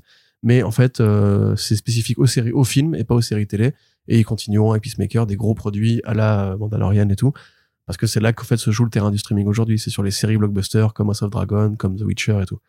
Donc euh, voilà, bonne nouvelle pour ceux qui craignaient que ces séries-là euh, pourraient paraître fauchées ou, euh, ou être annulées parce qu'elles coûtent trop cher. Yes. Allez, je disais donc on termine ce podcast avec la partie ciné. Une news pour le LOL. Le film R.I.P.D. va avoir une suite. Ouais. Voilà. Ça s'appelle R.I.P.D. 2. euh, Mais en DTV. Voilà, en. DTV, sans Ryan Reynolds, sans Jeff Bridges. Bah, tu m'étonnes. Il y en a un qui a réussi à sauver, à sauver sa carrière et l'autre qui est à la retraite. Donc, euh, oui, euh, bah, un comics euh, Rise of the Damned. inintéressant. euh, Ah non, parce que la suite s'appelle City of the Damned. Non, un comics tout à fait inintéressant Rise. avec des des des comment? Des chasseurs de fantômes quoi. C'est Ghostbusters mélangé avec les- des histoires de flics des années 90. Ah, c'est un peu le BPRD au Royaume des fantômes, ouais, en fait. Mais, mais en nul. En, mais, en- mais en préciser, naze. euh, Mais le film surtout était nul. Oui, alors, le film c'est une une merde. Hein. C'était l'époque où Ryan Reynolds justement était vraiment en train de foirer sa carrière. Il était dans sa golden era. Ouais. Clairement, il faisait, il faisait Green Lantern. Green Lantern, puis deux ans après, R.I.P.D. euh, Euh, non, la suite de RIPD le comics, c'est RIPD City of the Damned. Oui, mais le film s'appellera Rise of Oui, the Damned. pas dit. D'accord, ok. Alors, Pardon, ça Ah, va. et- mais oh. et- euh, super, et j'ai très hâte de voir ça. Non, mais alors, pour aller dans les détails, c'est réalisé. Il avait fait Blade 3 aussi, euh, Ouais. le mauvais ouais. Blade. Ouais, l'horrible. Il a fait, il a, fait- c'est réalisé par un mec qui s'appelle Paul Layden, qui a fait un film qui s'appelle Chick Fight avec Bella Thorne et Alec Baldwin. Ça a l'air trop bizarre. C'est être un euh, DTV aussi. de Frank Shaw. euh. Non, non, ouais, c'est ça. et donc avec le casting, mais par contre, attends, le casting, il y a Richard Fleischman qui joue Ken dans, le, dans la série The Sandman. Et t'as Jack Choi de Succession. Voilà. Ah ouais? Ouais. Et t'as Kerry Knoop qui est une actrice de la série Ratched euh, de, de, de Ryan Murphy. Donc euh, c'est quand même des gens euh, qui font des, des bons trucs en télé, quoi. Euh, Alors peut-être que ça pourrait être mieux en fait que le film, Peut-être. en fait. Et Chick Fight, c'est l'histoire en fait d'une nana qui rejoint un, un fight club euh, underground uniquement fait de nanas. C'est une parodie de Fight Club, j'imagine. Et pas. alors, je ne sais pas si c'est une comédie, mais t'as Malina Ackerman, euh, Bella Thorne, Julia Michaels, Kevin Connolly. Putain, la vache, le casting trop bizarre. Et ouais, c'est un 4,7 sur 10 sur IMDb. Non, ça doit pas être terrible. Non, je pense pas. Et c'est une comédie, ouais. Ok. Bon, je n'ai pas des grands espoirs par rapport à ce nouveau film RIPD. Je D'ailleurs, pense que ça va faire un, on aurait pu laisser la franchise mourir tranquille. euh. Ouais, non, parce que dix ans après, euh, personne ne l'a demandé. Le film, le premier film, ça a été un four. Il a rapporté 70 millions de dollars pour 150 de budget, donc c'est une catastrophe. Mais après, peut-être qu'il a eu une, un- une seconde vie en vidéo et qu'il y a eu une hype et que je sais pas, les gens l'ont twitché à fond et euh, et le studio s'est dit oh bah on va le ressortir au cinéma et là t'as un mec qui a fait non non non non non, fais pas ça par contre on va faire une suite Franchement, je pense euh, c'est juste qu'ils se sont aperçus qu'ils avaient encore la licence et ils se sont dit on va faire un truc pas trop cher parce que tu vois là pour le coup je suis sur la page Wikipédia de, de Chick de Chick Fight et c'est un budget ri- ridicule. Box office quand même, c'est un gros succès. hein. 76 000 dollars. Ah ouais. Pardon. Ouais, donc. euh, voilà. En tout cas, je pense que ça, ça va se trouver pas cher. en- Et pourtant, en Alec. Baldwin, il est populaire et Bella Thorne aussi. Enfin, c'est pas n'importe qui. Bah. peut-être c'était pour rendre 76 000 service à un dollars. pote, euh, Ouais, ok. Mais je sais pas. Même Malina Carman, elle est populaire. Hein. euh, C'est vrai. c'est je, je sais pas. Je comprends pas. Mais voilà. Très bien. Et bravo à Ryan Reynolds d'avoir euh, remis sa carrière sur le bon rail et d'avoir survécu à RIPD. C'était pas, pas gagné, mon. C'était pas gagné, effectivement. Et la deuxième news, c'est juste un petit point sur le fameux dossier sur euh, Ezra Miller, qui a donc, comme on en avait parlé la, la dernière fois, euh, sur les plans de, de, de secours de, de Warner, en fait, bah, il a fait ce communiqué. Il a fait. Ah, IL a fait pardon ouais, ce, ce communiqué pour dire qu'IL avait des problèmes de santé mentale cherchait à euh, être euh, pris en charge à, à trouver un traitement et donc a priori c'est la première phase du, du plan de sauvetage de Warner par rapport au film The Flash qui consiste donc à laisser Ezra Miller faire ce communiqué et après en fait à euh, l'inviter au minimum sur la tournée de presse, qui pourra d'ailleurs être justifiée sur le fait qu'ils pourront très bien dire Ezra Miller est en cure, en traitement, donc il peut pas se déplacer. Et voilà, et ce que tu disais, c'est qu'a priori, ils laisseront à certains médias poser des questions, mais ça va être très encadré pour ne ça, parler ouais. que du film et pas évoquer toutes les déboires de Ezra Miller, qui a Bah donc, oui, voilà, euh, agressé des gens. euh, selected press, ce qui Ouais. veut dire que le studio en fait va euh, des médias partenaires, poser les très et les partenaires. réponses. Quoi, en fait. Ouais. C'est souvent le cas de toute façon. Il y a, il y a plein de vedettes euh, comme Donald Junior ou quoi. Quand ils sont interviewés, c'est super contrôlé. On demande la liste des questions avant, on, on les questions qu'on veut pas et tout. Mais c'est pas gravissime. Hein. C'est pas comme s'ils avaient, ils avaient les secrets des codes nucléaires. Hein. C'est jamais des, des- des acteurs qui sont là pour vendre un produit. Euh, ouais, je sais pas en fait. Quelque part, je suis content parce que moi, je m'inquiétais vraiment de, bah, déjà de l'état mental d'Ezra Miller. qui- Mais on disait jusqu'où ça allait aller avant que, avant que vraiment que quelqu'un Ah, mais n'intervienne. moi, hein. j'étais même prêt à parier qu'il allait se faire euh, plomber la gueule, en fait, parce que c'est quand tu rentres chez les gens comme ça aux États-Unis, C'est vrai qu'il a eu de la il y a chance. le droit à la Il propriété, ou chance. si un mec rentre chez toi, tu peux légitimement le tuer, tu n'es pas inquiété par la loi et tout. Il s'était quand même fait une, une spécialité de ça, à la fois à Hawaï, où il avait déjà fait de, de- de l'effraction, et là, il a été condamné pour ça en justice. D'ailleurs, des, des, des sommes, enfin, des trucs ridicules, je crois, c'est, j'ai juste pris des, des petites amendes de, rien du tout. Mais ce qui était plus inquiétant, c'était voilà, le côté groom- grooming euh, d'adolescente et euh, de s'enfermer, dans, dans sa ferme familiale avec euh, des flingues partout, une mère célibataire en fuite et un enfant mineur. Mm. Euh, voilà, bon, est-ce qu'on a envie de pardonner justement euh, son, son attitude? On sait enfin, évidemment qu'il y a des problèmes mentaux. Euh, personne n'a une vie pareille sans problèmes mentaux. Maintenant, est-ce que ça excuse tout? Est-ce que même le public qui était quand même plutôt fan d'Ezra Miller à une époque, je pense aux communautés LGBT+, par exemple, qui le voyait un peu comme un, un porte-parole intéressant, amusant, qui avait ce style, euh, ce côté un peu séducteur, euh, riche, qui, qui plaisait plutôt pas mal. Est-ce que justement son attitude n'a pas euh, coupé en fait définitivement le public, euh, enfin cette, partie-là du public qui est aussi contre les abus, contre les abuseurs, de sa carrière future? J'en sais rien. Moi personnellement, j'ai du mal à ne pas trouver ça hypocrite en fait. D'ailleurs, le communiqué de presse est vraiment a été écrit par un agent marketeur ou un, un, un responsable du PR, euh, voilà, de la gestion de crise de l'image publique, etc. Parce que ça ressemble pas du tout à son style habituel, euh, qui est beaucoup plus exubérant, même quand il quand il elle va dans l'excès, euh, c'est plus naturel que ça. Donc on se rappelle, hein, voilà, étranglement d'une fan euh, en Scandinavie, euh, les, les, les bastons à Hawaï, euh, les menaces du Ku Klux Klan, le mec qui parcourt les, enfin la, personne qui parcourt les États-Unis avec un gilet pare-balles euh, dans son pick-up.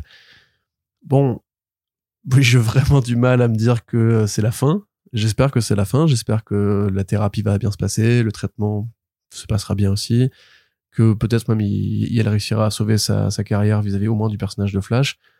Maintenant, comme on avait dit pour Ray Fisher quand il a quand il s'était vraiment commencé à, à tirer sur Walter Amada en public, à Hollywood, on n'aime pas trop les têtes brûlées. Euh, on n'aime pas trop euh, ce- celles et ceux qui ne rentrent pas dans le moule ou qui justement prennent des décisions comme ça.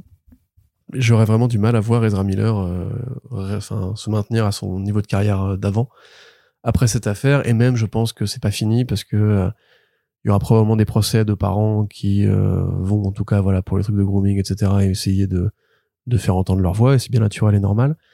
Et même euh, enfin je veux pas être dans une mauvaise augure hein, mais euh, c'était c'était tellement fulgurant en fait comme truc.